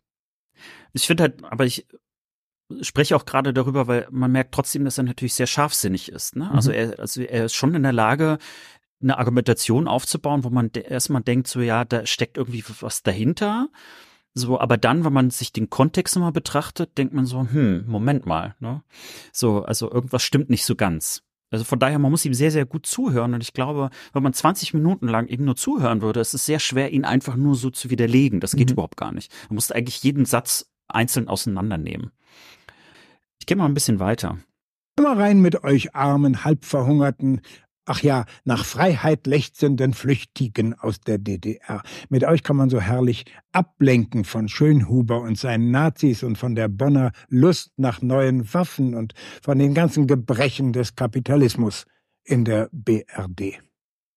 Ja, also da hat er ja so ein bisschen aus der Sicht quasi der BRD gesprochen. Es geht immer noch um die Massenflucht aus der DDR. Ja, also interessant, dass er Schönhuber erwähnt und Schönhuber war bei den Republikanern, also war ein Rechtsextremist, ein rechtsextremistischer Politiker äh, zu der Zeit. Übrigens, wenn man sich so ein paar Sendungen drumherum anhört, äh, auch aus dem westdeutschen Rundfunk, dann stellt man fest, dass sehr, sehr viele Diskussionen auch zum Thema Antisemitismus, zum Thema Rechtsextremismus sich sehr stark nach, also nach heute klingen. Also das ist ganz interessant. Aber hier benutzt ja der Schnitzler ja auch ein bestimmtes Instrument. Der möchte im Prinzip also Deutschland oder also die BRD quasi als Nazi-Deutschland auch darstellen. Und es gibt so ein paar Sendungen, die ich mir angeguckt habe, wo er noch viel, viel tiefer drauf eingeht. Also im Prinzip will er sagen, die DDR also die hat kein Nazi-Problem mehr. Wir haben im Prinzip unsere nazi-deutsche Vergangenheit komplett aufgeklärt, mhm. diskutiert und wir sind sozusagen fertig. Und in Westdeutschland, da sind ja dann ne, die alten NS-Leute, die sind dann ja quasi schon in die erste Regierung mit eingetreten, sind alle in wichtige Positionen gekommen. Also im Grunde genommen, Nazi-Deutschland existiert noch und das sind die da im Westen. Ja, es ist eine doppelte, eine doppelte Propaganda-Verdrehung drin, finde ich. Das einerseits, ne, dass man einerseits sagen kann, bei uns gibt es kein Problem mit Rechtsradikalismus und Nationalismus, obwohl wir 89 ja wissen, dass das in DDR auch schon, ja, offensichtlich das Problem auch schon war. Und die Westmedien berichten aber nicht über das, ihr eigenes Problem, sondern über unsere paar Flüchtlinge, die jetzt abhauen, weil das ist dir jetzt wichtiger, obwohl das ja auch ein kleines Problem ist. Wo es also das ist die doppelte Verneinung zu sehen, wo Problematiken sind. Ja. Und das nicht einsehen eben, dass, und das ändert mich auch wieder total in YouTube. Und ich habe ja viel, auch in der Corona-Pandemie, also jetzt wieder nicht vergleichen, ich will vergleichen, ne, nicht gleichsetzen, aber dieses, diese Verdrehung von Tatsachen und anderen Sachen zu unterstellen und von dem eigenen Fehlern, also oder nicht Erklärbarkeiten abzulenken. Also man kann sich selber nicht erklären, was passiert da gerade und erfindet einfach andere Gründe, die dann aber legitim sind, weil die in der Argumentation sie sehr schlüssig klingen. Also es klingt ja sehr schlüssig, dass die, ne, die haben Rechtsradikalismus in den 80ern auch in, Westdeutschland gehabt und deshalb berichten lieber die DDR-Flüchtlinge. Ist sehr ja. plausibel. Er hat aber in dem Interview vorher noch mal was gesagt, mhm. das finde ich wichtig zu verstehen der Schwarze Kanal ist natürlich nicht die DDR-Propaganda gewesen, sondern der Schwarze Kanal war Teil einer gesamten Propagandamaschinerie. Mhm. Also die ganzen Narrative, wie man ja heute sagt, also die Erzählung, die Erzählweise, war ja viel, viel breiter und größer angelegt. Deswegen man könnte heute dann schnell dazu kommen, ja, also es gibt Leute, die sagen immer noch das, was beim Schwarzen Kanal gesagt worden ist. Mhm. Aber der Schwarze Kanal sagt eigentlich, was in der DDR-Propaganda eben so wichtig war. Ne? So und äh, ja, und natürlich als Propagandaoption, ne? spalte und herrsche. Wenn du natürlich sagst, ein Drittel findet das, was Schnitzer sagt, gut, und die Hälfte sagt, na gut, die Hälfte von dem würde auch reichen. Und dann bist du schon auf einer Mhm. guten Basis des Sozialismus, wenn du quasi, also man nimmt die Leute ja propagandistisch auch, propagandistisch auch mit, die nur die Hälfte seiner Aussagen zustimmen würden. Also Ja. du brauchst ja so ein Advocatus Diaboli, oder wie das heißt, um da mal richtig was draufzusetzen. Und vor allen Dingen sagt er eben auch, also und da kommt, finde ich, seine Multiplikatorrolle äh, auch rein, also die ihn wahrscheinlich auch intellektuell vielleicht an der Stelle sogar etwas mehr schmeichelt, denn indem er sozusagen Erzählungen vorgibt und andere, die sozusagen so nacherzählen können, hat er in der Tat auch eine selber eine Multiplikatorrolle und hebt ihn davon natürlich auch so ein bisschen ab. Ja, und wo wir schon mal so bei Eliten und Co. sind, der kriegt gerade noch mal eine interessante Frage und ich finde seine Antwort dazu auch noch mal relevant in dieser Diskussion. Warum glauben Sie, haben so viele junge Leute die Art ihrer Kommentierung im schwarzen Kanal abgelehnt? Weil ich manchmal zu viel vorausgesetzt habe. Ich habe mit Namen gearbeitet, die stimmten. Ich habe mit Fakten gearbeitet, die stimmten. Aber er konnte ja noch nicht ganz allein die Konterpropaganda in der DDR betreiben. Und auf diesem Gebiet haben wir schwere Versäumnisse. Wir haben einfach nicht genug informiert. Ich meine jetzt auch die, die harte, ja fast Verbissenheit. äh, Ja, die war ja der- nur der- deshalb unverständlich, weil die Leute die Personen, die Fakten nicht kannten. Deswegen, wenn sie die gekannt hätten, dann hätten sie meine Härte verstanden. Also ich finde hier interessant, dass er sich auch nochmal von den jungen Leuten absetzt, in der Hinsicht, so nochmal, ja, ich, ich hätte die überfordert und die, wieder das, ne, die haben es ja nicht verstanden. Und interessant ist, dass er ja ganz am Anfang noch irgendwie gesagt hat, dass er sehr nah am Volk war. Also vielleicht wollte er es auch nicht. Ich finde, das spricht aber auch noch so ein bisschen das Typische raus, was vielen passiert, wenn sie älter werden und elitärer äh, oder elitärer oder abge abgesetzter sind, dass sie zum Beispiel über junge Leute genau so dann anfangen zu sprechen. Also sich nicht die Mühe geben, es zu erklären oder besser zu machen. Also wie er dann sagt, wir haben nicht genug informiert. Das finde ich ja auch nochmal interessant. Als ob es jetzt nicht genug Informationen gab. Ich finde es, er klingt wie so ein Lehrer, der in Rente geht und sich bei seinen Schülern beschwert, dass die alle zu dumm sind, aber nicht auf die Idee kommt, dass seine Wahrheit, das Wasser, wenn es kocht, blau wird, einfach nicht gestimmt hat. Und deshalb irgendwie aber daran festhält und sagt, ey, ich habe doch alles, weiß. Ich finde diese Vermischung von Meinung und Fakten hier ganz spannend interessant, weil mich in, weil es ja immer um Kommentierung geht, ne? Er spricht ja als, als Chefkommentator und ich das ja auch verfolgt habe, was in den Tagesthemen und Tagesschauen so passiert, die jetzt in letzter Zeit nicht mehr Kommentar schreiben, sondern Meinung, damit wir das Proletariat auch versteht, dass Kommentar Meinung sind. Also man hat sich da ja sehr einer einfachen Sprache irgendwie angepasst, warum auch immer.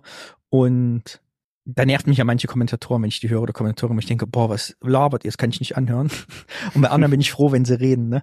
Also diese Abwechslung finde ich gut und wichtig, dass auch ich mal äh, vor einer Tagesschau sitzen kann, mich aufregen. Aber wenn ich ihn jeden Tag, jede Woche nur den hören müsste, ich würde durchdrehen. Also ich, ich kann verstehen, dass eine junge Generation, die nicht vom, so also die die Schattensein des Sozialismus dann und die Abkehr dann vollzogen hat, 89 auch. Ja, was willst du da noch? Wenn dir jemand so gegenübertritt und sagt, ihr seid alle zu blöd, ich habe die Fakten, hätte mir zugehört, hätten wir die DDR retten können. Was willst du, was will man dazu sagen?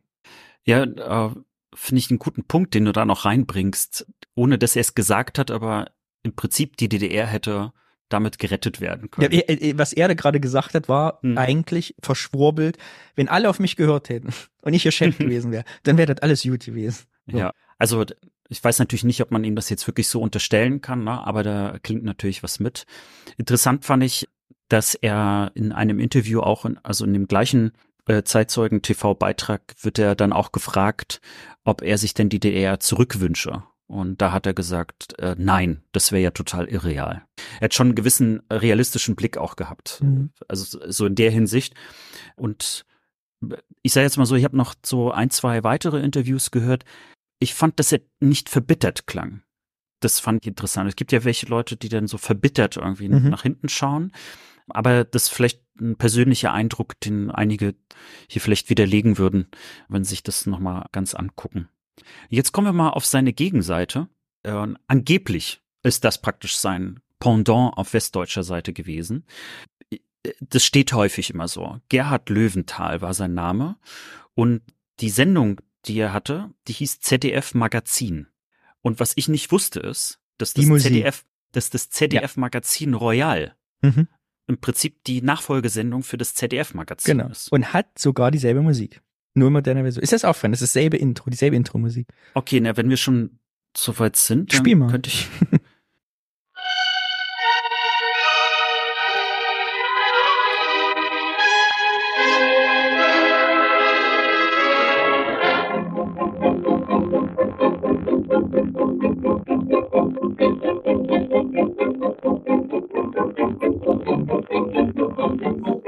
Und man wartet die ganze Zeit, dass eine Stimme sagt, und hier ist das ZDF-Magazin Royal mit Jan Böhmermann. Mann.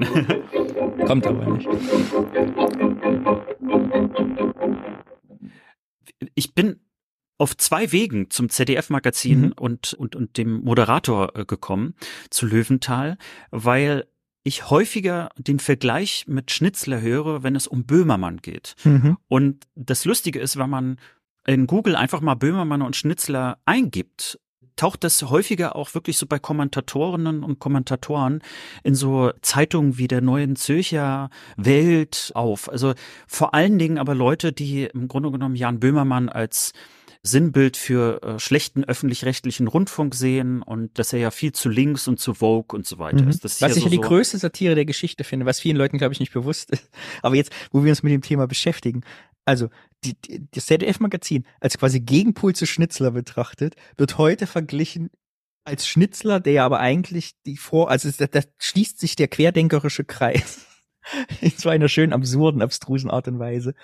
Du sagst es, denn äh, der, der Löwenthal wurde nämlich gerade von den Linken in Westdeutschland total kritisiert, weil er wäre ja viel zu rechts und rechtskonservativ und würde praktisch im öffentlich-rechtlichen Rundfunk eine rechte Verschiebung reinbauen. Was, Aber da geht's, äh, glaube ich, auch, und da entsteht wieder dieses, ne, was wir mit der Hm. Catwurst haben, was wir haben Hm. mit dem Baseballschläger, diese ganzen Geschichten mit, mit Sudelede. Irgendwann existieren die Worte nur noch als Symbole. Und dann ist Schnitzler irgendwie steht für schlechtes Propaganda. So, und dann ist auf einmal, kann Böhmermann Schnitzler sein, obwohl er eigentlich, also, ne, das, Hm. ich, dann bleiben nur noch die Symbole übrig und keiner macht sich mehr Gedanken. Deshalb Ja. ist gut, habe ich nämlich auch so nie, also nie vorher drüber nachgedacht, bevor du das mir gerade mitgebracht hast, dass es auch so ein schöner Fall ist.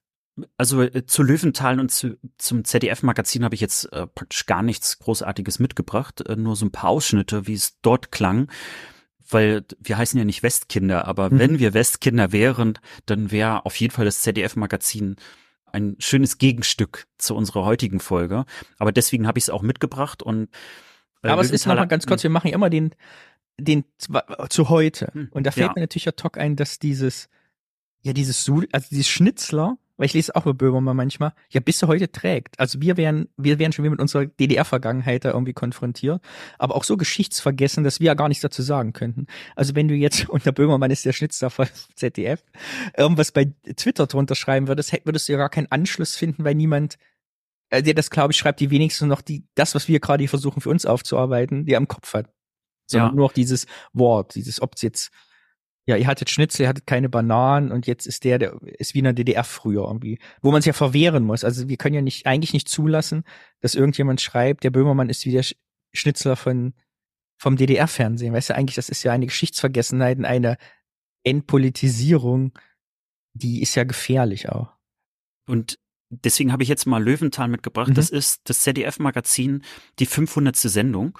Und das sind so zwei kleinere Ausschnitte, die ich mitgebracht habe. Wenn man die so hört, und ich glaube, das geht allen so, die jetzt, die, ich sag jetzt mal, ein bisschen Nachrichten verfolgen, irgendwie kommt einem das so ein bisschen bekannt vor. Und wir haben dem Auftrag des Staatsvertrages über das zweite deutsche Fernsehen und den Programmrichtlinien entsprechend stets und ständig vor allem einen der dort formulierten Grundsätze in den Mittelpunkt unserer Sendungen gestellt. Und ich zitiere, das Programm soll der Wiedervereinigung Deutschlands in Frieden und Freiheit und der Sicherung der Freiheit Berlins dienen. Ende des Zitats. Deshalb haben wir in diesem Magazin auch nie vergessen, dass wir ein Programm für ganz Deutschland machen und hatten stets das Informationsbedürfnis unserer großen Zuschauerschar in Mitteldeutschland im Auge. Mitteldeutschland, oh, oh, oh. Wobei er natürlich äh, Mitteldeutschland vielleicht meinte, weil das Sendegebiet nur bis Mitteldeutschland reichte. Ah ja. M- möchte ich jetzt nicht ausschließen. Aber interessant auch wieder, dass er von einem Informationsbedürfnis spricht und gleichzeitig äh, kann ich mir gut vorstellen, dass es trotzdem einigen aufstieß, wenn man dann hört, ja, das Ziel dieser Sendung und nicht nur der Sendung, mhm. sondern also des äh, Auftrages ist die Wiedervereinigung Deutschlands und die Freiheit. Mhm. So und wenn man das sich heute anhört, dann steckt er ja trotzdem so dieses also es würde mir jetzt sehr schwer fallen zu sagen, dass es nicht auch Teil einer bestimmten Propaganda, nur eben aus einer anderen Perspektive. Weil ich, was ist sozusagen an der Sache jetzt besser dran? Ne, das wäre jetzt so eine ganz naive Frage, die ich dann so stellen würde. Und ich glaube, das ist am Ende auch so ein bisschen das Einfallstor von Schnitzler gewesen, denn er hat natürlich die ganzen Widersprüche, die es äh, natürlich auch im, im Westen gab, ob jetzt äh, rein strukturell begründet, also weil einfach eine Demokratie Widersprüchen sowieso leben muss und diese Widersprüche ja auch Teil einer politischen, gesellschaftlichen Kultur sind. Und gleichzeitig war es natürlich auch ein Land, das in, im Entstehen war. Das, da ist ganz viel Scheiße gewesen und heute ist es ja auch so. Das, also es wäre ja schlimm, wenn alles perfekt wäre, weil ich glaube, dann wenn, wenn uns jemand sagen würde, jetzt haben wir es erreicht, jetzt ist alles perfekt, das ist der Moment, wo wir wirklich Angst haben sollten. Und diese Widersprüche äh, hat natürlich Schnitzler aufgenommen und ich glaube, das machen natürlich ganz viele Leute heute ja auch. Also das, gerade wenn es um Desinformation im großen Stile geht, diese Widersprüche aufzunehmen und sie teilweise eben auch hochzudrehen oder eben sogar wie einiges auch bewusst wegzulassen und das praktisch in seine eigene Argumentation quasi einzukapseln. Ich habe noch eine, eine Minute mitgebracht, die auch Löwenthal in der gleichen Sendung jetzt direkt danach sagt. Und irgendwie klingt es ein bisschen, es hätte auch eine Sendung von heute sein können. Wohlgemerkt, das ist 4. April 1984. Die heutige 500. Sendung zusammen mit dem 35. Gründungsjahr, Gründungstag der NATO, des westlichen Bündnisses, das uns 35 Jahre Frieden in Freiheit brachte. Und so haben wir die Themenbereiche Nordatlantisches Bündnis, Deutschland und Amerika sowie das Verhältnis Bonn-Ost-Berlin in den Mittelpunkt dieser Sendung gestellt.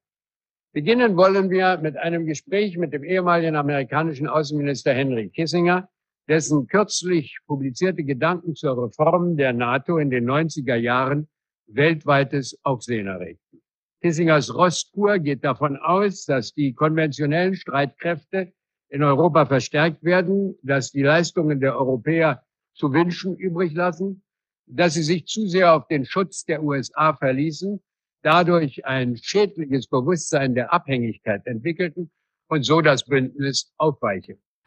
Könnte von also, letztem Jahr sein. ja. Also das sind ja auch Aussagen, also gerade zur, äh, zur NATO und dass sich Europa da rauszieht und etc. Das sind ja Sachen, die selbst Donald Trump gesagt hat, seine Vorgänger haben es Ja, aber ich gerade sagen mal, was, gesagt, ne? was Henry Kissinger natürlich nicht gesagt hat, ist, dass eigentlich äh, ihr Präsident hauptmitverantwortlich ist, dass die NATO geschwächt ist. Man keiner weiß, seit der, der austreten wollte und ne, also dass die Europäer auch die, die, nicht mehr den Schutz der USA suchen oder sich sehr darauf verlassen und am Ende von denen im Stich gelassen werden. Und die Ukraine ja. jetzt Angst hat, dass die USA sie nicht mehr unterstützt. Und passend dazu habe ich noch einen kleinen Ausschnitt aus äh, dem ZDF-Magazin, allerdings von 1980 gebracht. Man müsste nur ein paar Worte austauschen und auch das käme einem ziemlich bekannt vor. Wohlgemerkt, 1980. Ölverteuerung beim eingetretenen Devisenverlust eine so große Rolle zuschreibt, wie sie das in der Debatte tat, da muss sie sich eben auch fragen lassen, ob sie in den vergangenen Jahren in der Energiepolitik wirklich genug getan hat, um den ja auch von ihr befürworteten Ausbau der Kernenergie voranzutreiben. Oder ob nicht der zerstrittene und gespaltene Zustand der Koalitionsparteien SPD und FDP die Lösung unserer Energieprobleme so behindert hat, dass inzwischen schwerer volkswirtschaftlicher Schaden entsteht. Im Interesse der Versachlichung der Diskussion haben wir im folgenden Beitrag Argumente für den sinnvollen Ausbau der Kernenergie, insbesondere im Hinblick auf das gefährliche Minus unserer Leistungsbilanz zusammengetragen. Ja, ich fand nur lustig, als er dann von zerstrittener Koalition sprach, dass nicht genug und richtig in die Energiepolitik investiert ja, worden die ist. Minus-Strombilanz. Ja, also es ist eine Wiederholung. Das Einzige natürlich, was komplett anders ist, dass hier von Kernenergie gesprochen wird. Und die haben dann auch einen Zusammenschnitt von Helmut Schmidt. Äh, naja, ich meine aktuell, ja. jetzt, ich meine die mhm. FDP und so mit der mit oder CDU mit Rückkehr in die Kernenergie, weil wir Stromimporteur sind, ist ja auch eine aktuelle Debatte. Ja, also hier ist die Debatte, ähm, also praktisch dann ein paar Minuten später zeigen sie dann wirklich so mit Infografiken sehr nüchtern, muss man auch sagen, warum Kernenergie besser ist als Steinkohle, Braunkohle und Co. Und dann schneiden die auch so Helmut Schmidt über mehrere Jahre hinweg zusammen, wo er immer wieder sagt, Kernenergie kommt, äh, neben mehr Steinkohle, Erdgas und Braunkohle, also um unabhängiger von Erdöl der arabischen Länder zu werden. Und ja, und äh, praktisch wird ihm dann gespiegelt, ja, trotzdem machst du aber gar nichts für die Kernenergie, sondern du arbeitest sogar dagegen. So. Und wir reden hier immer noch von SPD und FDP-Koalition. Aber das nur so am Rande. Ich fand das nur so witzig, wenn man solche älteren Sendungen anschaut. Und du tust das, glaube ich, ja auch. Du guckst, glaube ich, mal die Tagesschau vor 20 Jahren oder so, ne? Ja, wenn die jetzt nicht mehr alt ist, jetzt bin ich ja auch, also das habe ich jetzt alles erlebt. es hat deine, deine Lebensrealität eingeholt. Es war viel spannender, als du 20 war und das geguckt habe, weil dann war das irgendwie eine Welt zu meiner Geburtszeit. Jetzt denke ich mir, ach ja, das weiß ich noch, 93, der Sommer, der war wirklich warm. Ja. Du erinnerst dich ja jetzt noch an den Ausschnitt vorher mit dem Auftrag, also des ZDF-Magazins und auch mhm. äh, des ZDFs für die Wiedervereinigung zu arbeiten. Und Schnitzler und Löwenthal wurden eben häufiger mal in einem Atemzug genannt. Viele sagen, dass dieser Vergleich total hinkt. Eben auch, weil du selber ja schon gemerkt hast, dass da teilweise auch sehr viele Widersprüche irgendwie kommen und die vom Stil her teilweise auch sehr unterschiedlich waren. Aber es macht natürlich immer Spaß, das in eine Überschrift zu bringen. Ne? So, mhm. ja, hier gibt's Propaganda und dann gibt's so eine Art Gegenpropaganda. Und dann fiel die Mauer. Und einen Tag danach ist eine Talkshow gezeigt worden.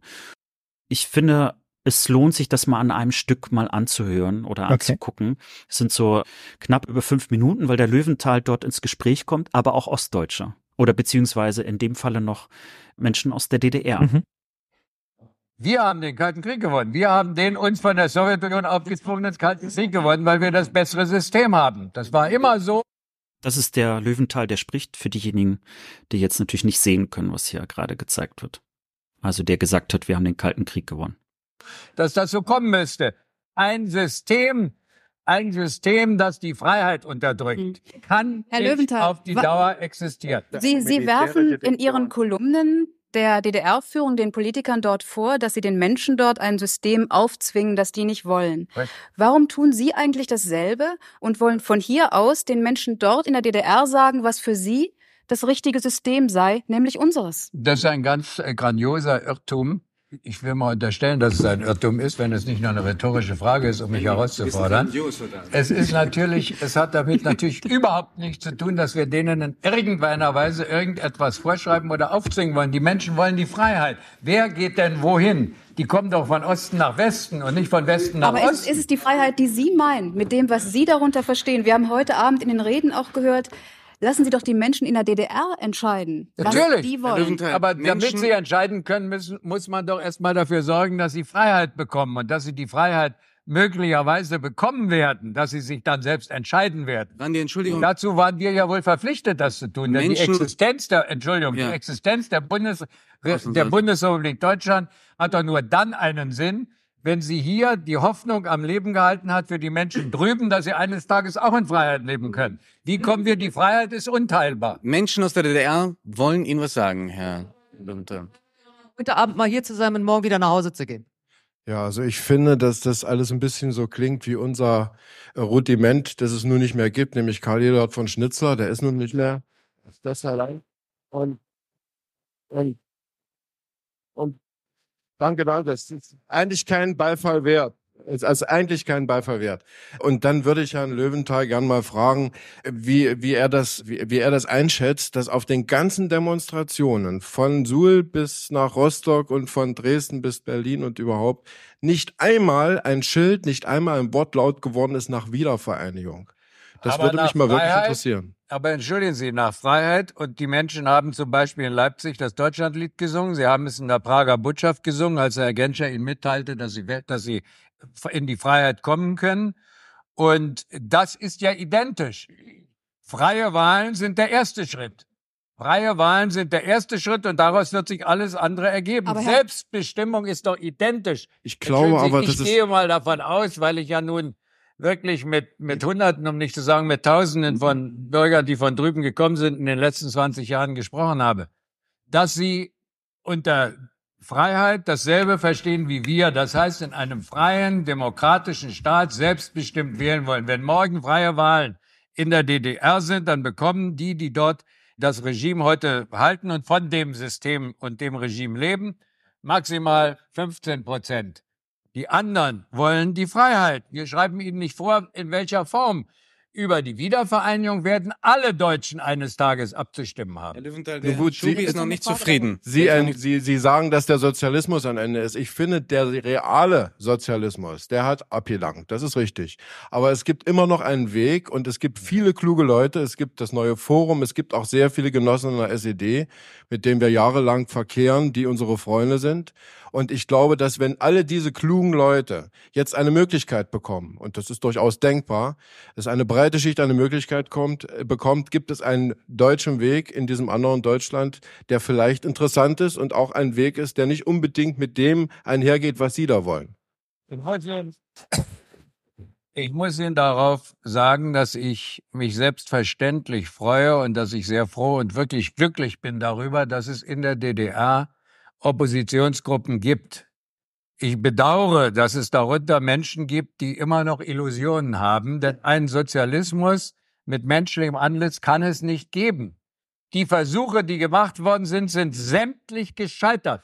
Der letzte Versuch war der Prager Frühling. Es gibt auf dieser Erde keinen Quadratkilometer. Ich bin sehr bescheiden. Wenn Sie mir einen nennen können, können werde ich meine Meinung revidieren. Auf dem Sozialismus je funktioniert hat. Gedanken dazu? Ich bin nicht, er ist da als Journalist interviewt worden oder was? Oder hat er noch andere Funktionen? Ja, er war natürlich Journalist. Ich habe jetzt, ich weiß jetzt nicht, was zu der Zeit äh, seine Aufgabe war, weil die das ZDF-Magazin ist vorher abgesetzt worden oder ich weiß gar nicht äh, abgesetzt, beendet worden auf jeden Fall. Und das war, warte mal, ich habe äh, bis 88 ging die Sendung. Also das heißt, der war auf jeden Fall noch das Gesicht vom ZDF-Magazin zu mhm. der Zeit. Weil ich, ich kann diese, weil ich finde, man muss immer vorsichtig sein, auch an der Stelle. Deshalb hat mich das jetzt erzürnt, dass ich finde, ein öffentlich-rechtlicher Rundfunk, ein Journalist, äh, ist halt nicht dasselbe wie ein staatsgelenkter Funk und wenn der Kommentator also im Staatsmedium arbeitet und der äh, Chefkommentar äh, der DDR ist, finde, das kann man schon nicht vergleichen. Das hat mich sehr geärgert. Einfach mhm. weil die ganze Struktur ja anders ist und der als Journalist natürlich was fordern kann, was ja eine andere Wirkungskraft hat, als wenn es Staat, vom Staatsorgan kommt, als Leitlinie. Ne? Und ja, da sind harte Welten damals aufeinander getroffen. Ne? Leute, die noch glaubten, der Sozialismus ist zu retten, dann Leute, die sagten, DDR als eigener Staat, der später mal in die, in die Westdeutschland übergeht. Ja, wir haben ja den großen, ich weiß nicht Fehler, aber so, wenn ich das mal sehe, es gab ja Gründe dafür, dass nicht über den Artikel 23 war das, glaube ich, ne? Wo das hieß Wiedervereinigung, dass in Deutschland sich eine neue Verfassung gibt, sondern über diesen anderen Beitrittsparagraphen gemacht. Welch, welches ist das das große Versäumnis, dass man nicht doch halt alle Ostdeutschen abstimmen lassen damals, was wollt ihr, wollt ihr die Wiedervereinigung? Weil ich glaube, es wäre für die Wiedervereinigung ausgegangen und dann würden wir uns die ganzen theoretischen Diskussionen sparen können heute. Ja, eine wilde Zeit damals, in harte Polemiken aufeinander getroffen und ja, mir war nicht ganz klar, was die Frau wollte da links von ihm. Mit, mir war das nicht bei dem Ausschnitt, bei einem kurzen Ausschnitt, nicht ganz klar, was sie, was sie damit meinte. Also mit dieser Freiheits- und, und Begriff und Wiedervereinigung. Ja, also ich habe es so verstanden, dass er im Prinzip Wiedervereinigung und Freiheit gleichsetzt. Mhm. Also er sagt, oder in dem Falle, also ein wiedervereinigtes Deutschland ist im Prinzip der Garant für die Freiheit, zum Beispiel der der Menschen aus der DDR. Also wenn die Teil des wiedervereinigten Deutschlands sind, dann sind sie sozusagen in einem freien Land. Da wollte sie ihn, glaube ich, so ein bisschen hinbewegen. Und äh, wenn ich das Video jetzt auch so nach dem vierten Mal sehe, hat er sich jetzt nicht ganz darauf eingelassen. Also ich finde, dass er das noch sehr getrennt hat. Also Mhm. er, er hat gesagt, ja, also die Wiedervereinigung ist sozusagen das, was wir anstreben. Und deswegen hatte ich ja auch den, diesen Ausschnitt gebracht aus der 500. Sendung des ZDF-Magazins, wo er die Wiedervereinigung ja wirklich als ein Ziel Mhm. gebracht hat. Nicht als sein Ziel, sondern als seinen öffentlich-rechtlichen Auftrag, der dort mit drinne steckt. Und dort wird aber auch von Freiheit gesprochen. Also das sind zwei Dinge, die immer als Pärchen, als Tandem auftauchen. Und hier hat er eben aber nicht, finde ich, in dem Beitrag, es ist ja nur ein Ausschnitt, ne, hat er ja nicht gesagt, also die Wiedervereinigung ist gleichzusetzen mit Freiheit, sondern er hat sich stark immer wieder darauf betont, dass die Menschen in der DDR Freiheit wollen. Ja. Interessant fand ich, was man jetzt natürlich nicht sehen konnte, ne? also für alle, die jetzt sozusagen hier zuhören, der Vergleich mit Schnitzler hat ihm, also er hat sich gar nicht gerührt im Gesicht, hat auch nach unten geguckt, während selbst die, die in der Talkshow ja neben ihm saßen, alle mehr oder minder mitgelacht haben. Mhm. Und das scheint ihn schon gekränkt zu haben. Das ich bin jetzt mal Küchenpsychologe, aber er sah nicht so aus, als ob er einfach sich, äh, als ob er das einfach so angenommen hat, sondern dass es, dass es eine Kränkung war. Aber auf die hat er sich ja nicht eingelassen. Aber da treten ja die Welten aufeinander. Ich fand den Ausschnitt dahingehend spannend, dass ja sowohl der, der Schnitzler sich ja 40 Jahre mit diesem Thema beschäftigt hat. Und äh, der Löwenthal ja auch aus der anderen Perspektive sich sein ganzes Berufsleben mit diesem Thema beschäftigt hat. Und dann natürlich Praktiker aufeinander tre treffen. Ne? Also der Herr, der Herr Schnitzler, der sagt, wenn die Leute schlauer gewesen wären, dann hätten sie schon auf mich gehört. Und dann der Löwenthal natürlich, glaube ich, dann sich die Frage stellt, wenn man sich so mit dem Leben lang beschäftigt, gibt, was ist was gibt's für eine praktische Möglichkeit, eine absolute Freiheit herzustellen, also dass, sie ostdeutsche Bürger in Westdeutschland jederzeit reisen können, jederzeit arbeiten können, dort jederzeit wohnen können, ne? So, Devisen, also was macht man mit Geld? Also gibt es überhaupt eine Möglichkeit der absoluten Freiheit für Ostdeutschland, die nicht in der Wiedervereinigung resultiert? Das denke ich eher, dass so die Argumentationskette damals war. Also man darf ja nicht vergessen, dass als wir nach Köln oder ich nach Köln gezogen bin, äh, musste ich, wenn ich nach Holland wollte, was hier 40 Kilometer weg ist, noch Geld umtauschen. Also weil Mhm. Europa ja lange nicht so zusammengewachsen war. Und es gab keine Bewegungsfreiheit, absolut keine Arbeitsfreiheit. Ne? Das ist ja alles die letzten 25 Jahre ist entstanden. 30 Jahre. Und ja, aus dieser Zeit heraus argumentiert, fände ich das die Antwort auch nicht einfach für mich. Also jetzt heute, wenn ich mir vorstelle, es wäre heute. Und die Situation wäre aber so, dass Europa noch lange nicht so zusammengewachsen ist wie jetzt, was man alles lösen müsste. Hm. Gleichzeitig, ja, irgendwie die DDR Bach runtergeht halt, ne? Ja, also es ist ja, wir sind ja immer noch beim schwarzen Kanal und Propaganda oder nicht Propaganda. Das, das Thema Wiedervereinigung beziehungsweise Fall der Mauer, da könnten wir, glaube ich, ein paar Sondersendungen hintereinander. Da habe ich geschlafen an dem Tag, das weiß ich noch. Mm, Bevor wir noch zu dem ganz aktuellen medienwissenschaftlichen Vergleich, wow, das klingt total trocken, ist es aber gar Mhm. nicht. Aber bevor wir zu dem äh, Vergleich noch kommen von einer Professorin, möchte ich, nachdem jetzt Herr Löwenthal kurz nochmal ins Gespräch kam, Karl Eduard von Schnitzler zu Wort kommen lassen, nämlich bei Extra 3 im NDR. Mhm. Äh, Für diejenigen, die NDR nicht kennen, Extra 3 ist eine Satiresendung. Also die nennt sich auch so. Und dort hat es ein kleines Interview oder ja, als ein Interview mit ihm gegeben. Das ist nur ein Ausschnitt daraus. Wie gesagt, 97 mit also etwas Abstand schon zur Wiedervereinigung. Herr von Schnitzel, nach welcher Dramaturgie, nach welcher Methode haben Sie eigentlich Ihre Sendung damals gestaltet? Aber ich habe keine Dramaturgie gehabt, ich habe eine politische Überzeugung gehabt und ich habe Fakten gehabt, die ich dem BRD-Fernsehen entnommen habe. Was war denn die Überzeugung? Ich, die war es nicht, die ist es, ein Kommunist. Und das war dann auch das Konzept der Sendung. Kommunist sein genügt. Na, selbstverständlich ist das ein, ein Konzept, eine Voraussetzung, eigentlich solche Sendungen zu machen, sich mit dem Imperialismus wirklich wirksam und ehrlich auseinanderzusetzen. Dazu muss man schon ein bisschen materialistische Überzeugung und Bildung haben. Aber irgendwie haben doch Ihre Analysen nicht ganz gestimmt. Ich denke, Sie haben gestimmt. Wenn Sie da eben sagen, oder es hat sogar ein Kameramann, das wäre wär bei uns nie vorgekommen, dass einer während einer Live-Sendung gelacht hat und Bemerkungen gemacht hat, äh, das nur am Rande. Es war völlig richtig, was ich gesagt, was ich, was ich gesagt Also es war habe. so, es ist hier so schön wie damals im DDR-Fernsehen, weil hier ein Kameramann gelacht hat. Nein, das habe ich nicht so. gesagt. Sie drehen mir Hm. das Wort im Mund herum. Ich habe gesagt, bei Ich uns wollte wäre von sowas Ihnen lernen. nicht möglich. Ich Ach so, sowas nicht für möglich. unmöglich. Ach, unmöglich. Jetzt, Unmöglich, jetzt habe ja. ich es verstanden. Aber zum Beispiel, dass ich gesagt habe, es gibt keine Wiedervereinigung Mhm. oder es hat keine gegeben. Es hat auch keine. Oder wollen Sie sagen, das sei eine Wiedervereinigung? Was ist denn wieder vereinigt worden? Ein sozialistisches Deutschland ist beseitigt worden, ein kapitalistisches Deutschland hat sich ausgedehnt. Das ist doch keine Vereinigung, geschweige denn eine Wiedervereinigung. Aber beide Länder waren doch deutsch. Es gab doch sozusagen die eine und die ja, andere deutsche Republik. Es gibt ja noch einen übergeordneten Begriff, das ist der Begriff der gesellschaftlichen Ordnung. Ach, Sie haben keine Nationen und keine Staatendefinition, sondern die Definition der, der überge übergeordneten Ideologie? Ach, Sie sollten mal den Honecker nicht so verteufeln, sondern ihm mal ernst nehmen, was er gesagt hat über die Frage der Nation. Honecker, Stichwort. Staats, Staatsangehörigkeit Deutsch, Nationalität, Staatsangehörigkeit DDR, Staatsangehörigkeit Deutsch. Noch Gedanken dazu? Ja, ich, wie gesagt, ich habe den Sozialismus nur als Kind kennengelernt und von meinen Eltern und ich kann nichts Gutes darüber sagen und deshalb kann ich die, der Argumentationskette auch nicht folgen. Also mir ist auch nicht klar, wie meine, wie mein Leben verlaufen wäre, hätte man sich für ein weiter sozialistische DDR entschieden als zweiten Staat. Ich hätte mir das nicht gewünscht. Und mehr kann ich dazu ja nicht sagen, weil ich, ne, es ist natürlich total schwer jetzt in diesen ganzen Fetzen, die wir da jetzt ausgesucht haben, sich irgendwie ein Bild über diese 30 Jahre der Kommunist gegen den Antikommunisten im Fernsehduell da irgendwie zu positionieren, beziehungsweise irgendwie mehr darüber zu wissen, als das, was wir zu sehen haben.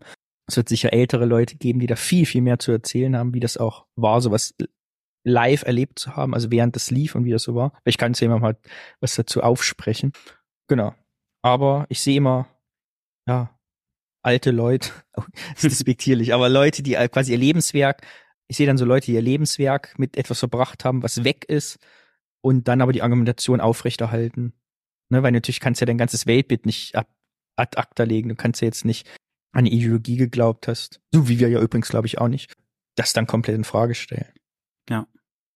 Mehr möchte ich auch dazu gar nicht sagen. Ich fand, dass du da gute passende Worte gefunden hast. Äh, da geht's mir ganz, ganz ähnlich. Ja, wir ja. uns total interessieren, weil Leute stimmen, wenn ihr vielleicht zehn Jahre älter als wir seid und das vielleicht nochmal live im Fernsehen gesehen habt oder in der Schule besprochen habt oder die Sendung gucken musstet bei der NVA oder jetzt auch diese hm. Talkshows nach der hm. Wende, also wie es euch dabei geht, weil ich, wir sind halt, ja, alle, ein, meine ganze Politisierung ist halt nach dieser Geschichte passiert einfach. Und ich weiß auch über das ZDF-Magazin auch nichts. Dann würde ich gerne zum Heute auch kommen. Wir haben aber, finde ich, ganz gut so von Ausschnitt zu Ausschnitt auch immer wieder eine kleine Brücke zu heute geschlagen. So zwei Dinge haben mich natürlich beschäftigt. Das eine ist, sind wir tatsächlich gefeit davor. Also wir, weißt, wir sprechen gerade so entspannt darüber, ne, ja, da war der schwarze Kanal und den mochte man ja nicht und der hat ja eigentlich gar keine wirkliche Wirkung gehabt und jetzt sitzt er da halt bei Extra 3 und wird im Grunde genommen nochmal 97 ein Stück weit auch mit einem Lächeln weginterviewt, nenne ich sie jetzt mal mhm. jetzt. Äh, ne? Gleichzeitig reden wir natürlich sehr viel über Desinformation und Propaganda. Wir sehen, dass alles Mögliche gerade unterwegs ist an, an Formaten und Meinungen und Leuten und das ja ein Stück weit auch die Leute überfordert. Also was ist eigentlich noch richtig und was ist falsch? Und, und gerade. Ja. Hm? Nee, sag mal. Ich finde es natürlich gefährlich, jetzt für uns äh, am, am System an sich zu zweifeln.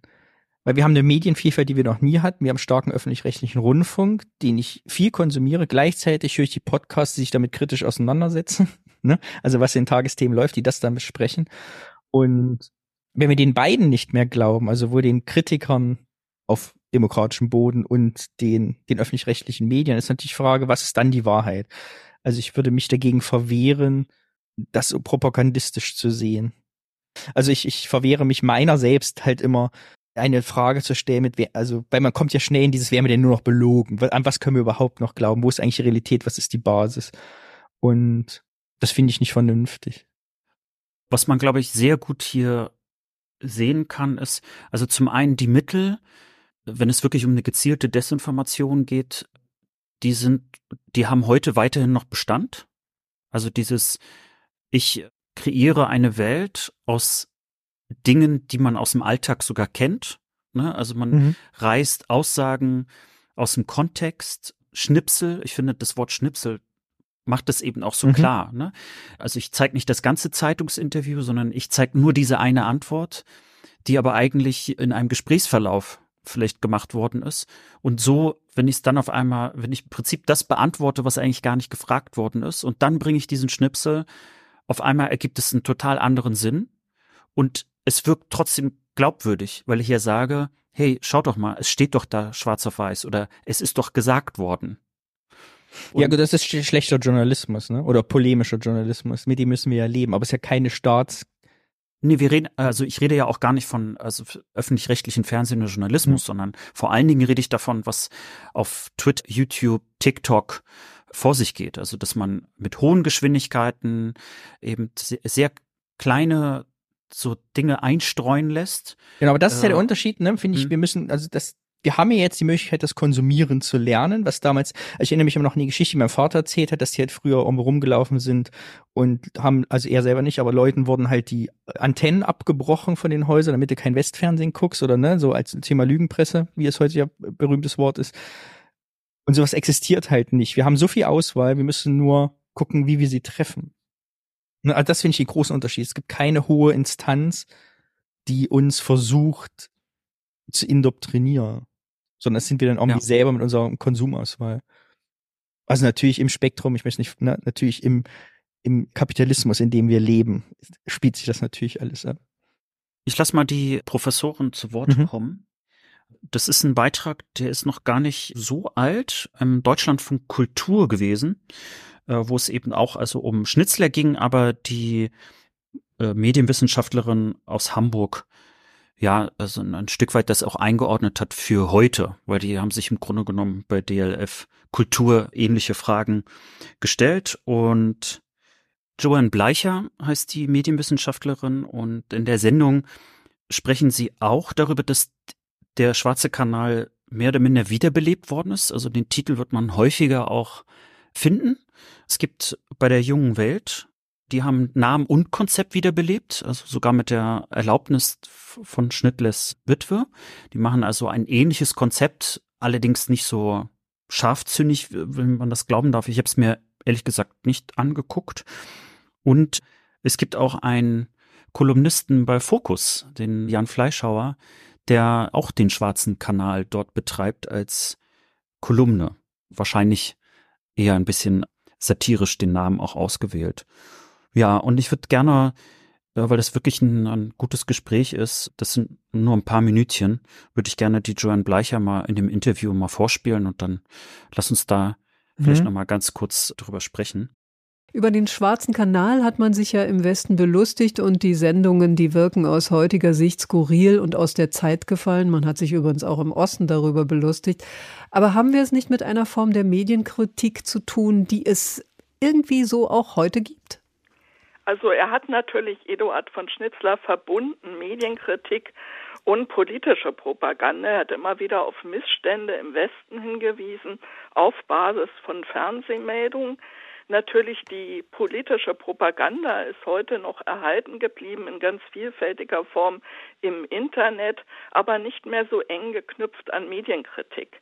Es gibt natürlich einen Nachfolger, der Schwarze Kanal in der jungen Welt, die medienkritisch arbeiten, aber nicht mehr so diesen ironischen, äh, kritischen Zugriff haben, den andere Formen der Medienkritik besitzen. Die junge Welt, diesen schwarzen Kanal habe ich mir gestern Abend angeguckt. Sehr interessant. Ein junger Mann mit gerade geschnittenem Pony, ordentlichem Hemd im Pullover, der da ganz ernsthaft äh, Enthüllung betreibt. Äh, wie machen die das? Ich weiß nicht, wie sie es machen, aber Ziel scheint schon eine Kritik äh, etwa am Spiegel zu sein, also an westlichen Medien, aber aus meiner Sicht ähm, eben eine sehr reduzierte äh, Form der Kritik, wenn man das mit dem Vorbild vergleicht. Und dieser Bezug äh, fehlt, den Schnitzler hatte, zu den äh, angeblichen Missständen in der westlichen Welt. Ähm, vielleicht sind die auch nicht so scharf in der jungen Welt. Das ist eher sprachlich, aber nicht so verbissen. Ja, weniger verbissen. Ähm, und natürlich ähm, hat man einen ganz anderen Fokus, also man versucht implizite Ideologien zu entlarven. Es gibt natürlich andere Formen der Propaganda im Internet, wo sehr viel schärfer äh, Meinungsüberzeugung äh, betrieben wird mit anderen Mitteln. Äh, das Spektrum ist sehr, sehr weit, weil man natürlich äh, anders als im Fernsehen und den Printmedien nicht mehr so einen Gatekeeper hat, der Redaktion der Beiträge auswählt und natürlich auch auf die Meinungsbildung Einfluss nimmt. Nun haben Sie schon zwei Worte benutzt, zwei Begriffe Medienkritik und Propaganda. Wo liegt denn da der Unterschied? Gibt es da klare Grenzen oder ist der Übergang fließend? Also es gibt eigentlich schon klare Grenzen, weil Propaganda ja der politischen äh, Meinungsüberzeugung dient, mit einer sehr selektiven Auswahl von Themen und Redebeiträgen, während Medienkritik sich ja orientiert an der Berichterstattung, an dem Angebot etablierter Medien und versucht da natürlich äh, äh, Fehlinformationen zu kritisieren. Ähm, und da ist das Spektrum natürlich viel breiter, weil es nicht nur um politische Inhalte geht, sondern auch um Produktion und äh, Angebote. Ich glaube, hier war nochmal so ein wichtiger Moment, ne, diese Unterscheidung zwischen Medienkritik und Propaganda. Ich fand, dass sie auch gut auf den Punkt gebracht hat, dass gerade eben Schnitzler zwei Dinge eben gemacht hat. Ne? Also er hat die Propaganda mit der Medienkritik verbunden und die Medienkritik als solches hat natürlich klar einen Bestand. Also wenn ich jetzt auf die Produktion eingehe, also dass Informationen fehlen, dass sie vielleicht, dass es falsche Fakten sind, etc., dann dann hat sie natürlich ihre Berechtigung und auch heute noch. Also deswegen brauchen wir, glaube ich, Medienkritik einfach auch als eine Form von Balance, äh, um auch eben guten Journalismus zu erhalten. Denn ich glaube, guter Journalismus äh, muss sich eben auch diese Kritik gefallen lassen. Und es gibt ja tolle Angebote, sowas wie Übermedien, ne, von, mit, mit Stefan Niggemeier als Beispiel. Ja, mich hat jetzt vor allem gewundert, das ganze, ich meine, die ganze Podcast-Welt ist voller Medienkritik. Ich habe gestern wieder Aufwachen-Podcast gehört mit Thilo Jung und Stefan Schulz, die ja dann, und Hans Jessen, äh, NDR-Reporter, die ja einfach fünf Stunden nur über die Tagesthemen sprechen einmal im Monat und sie einfach die Framings offenlegen, wie sie, äh, ne, wie Beiträge gemacht werden, wie Sachen äh, runtergespielt, wie Sachen hochgespielt werden, wie Sachen in den Fokus gerückt werden, wie über Sachen berichtet wird. Und äh, ich glaube, ich mache mal in die Show Notes einen Podcast, aber meine Lieblingsmedienkritischen Podcasts, die ich gerne höre. Äh, ja, und das, äh, ich finde, es mangelt nicht an Medienkritik. Und das ist eben auch der Unterschied, das habe ich vielleicht vorhin nicht so klar rauskristallisiert. Also wenn du jetzt die öffentlich-rechtlichen kritisieren willst, muss man sich nicht bedienen eines Schnitzler-Vergleichs, sondern man hört medienkritische Podcasts und sieht die Fehler und der Unterschied ist aber mhm. jetzt beispielsweise Aufwachen-Podcast sind halt auch, da war halt Klaus Kleber auch mal zu Gast und hat erzählt, wie die Arbeit so ist. Ja, das ist die absolute Freiheit, die wir haben. Und da möchte ich, ich verbiete mir Schnitzler-Vergleich eines Staatsorgans, der eingesetzt ist als Parteigenosse und äh, da Propaganda betrieben hat. Und das ist gefährlich. Ich finde, man darf nie, weil jetzt kommt nächstes Jahr BBC in England, weil ich muss eben so schmunzeln, er sagt, die BBC gibt's ja noch, wer weiß wie lange, die ja wirklich kurz davor sind, den öffentlichen Rundfunk abzuschaffen. Und hier, wenn jetzt die AfD äh, wirkungsmächtig wird, dadurch, dass sie Sperrminoritäten kriegt und 30 Prozent etc., wer weiß, was auf uns zukommt. Und ich finde, wir sollten mit jeder Körperzelle und Pore unser journalistisches System verteidigen. Ja, also ich bin großer Fan vom öffentlich-rechtlichen Rundfunk. Ich bin mir ganz sicher, dass man dort äh, einiges verbessern kann, wie grundsätzlich Dinge sich ständig verbessern sollten. Ja, also ich das find, ist fast eine Nicht-Aussage, aber irgendwie heutzutage trotzdem nochmal wichtig ja. zu sagen. Also man kann ja Fan, ja, also man Den kann ja ein Fan von etwas sein, aber das bedeutet ja nicht, äh, also dass man unkritisch draufschaut. Und Nee, mir noch kritischer, genau das meine ich. Wir müssen sehr kritisch auf den ÖR schauen und uns wünschen, was wir wollen. Und wenn, äh, wenn ich wieder morgens Deutschlandfunk höre, wieder eine E-Mail schreiben mit, wie könnte über, was ich habe ich letztes Mal gemacht, da ging es um Eltern oder so. Und da kam halt irgendwie gleichgeschlechtliche Eltern gar nicht vor. Da habe ich auch eine E-Mail geschrieben, sag hier, das Thema könnt ihr doch nicht ausklammern, nur weil euer Publikum über 60 ist. Äh, also ne, immer rein, finde ich in die Organisation immer, immer sich beschweren, aber nicht in Frage stellen. Das System. Weil ich glaube, wenn wir das wenn wir den öffentlich-rechtlichen Rundfunk verlieren gegenüber Privatmedien, guck die USA an oder jetzt was England da droht oder Italien, können wir froh sein, dass wir keinen Schnitzer mehr haben, sondern wir ganz viele kleine Schnitzler sein können.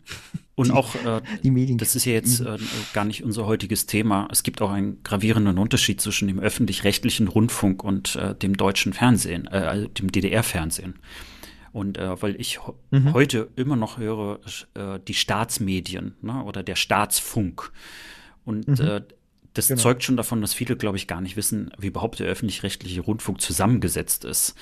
Und äh, oder sie wissen es, das ist viel perfider und das, glaube ich, ist häufig die Wahrheit heutzutage. Sie wissen es genau, wie es zusammengesetzt ist. Für dieses aber alles ein, sowieso ein, alles ja. Staat, Staat, Staat, Staat.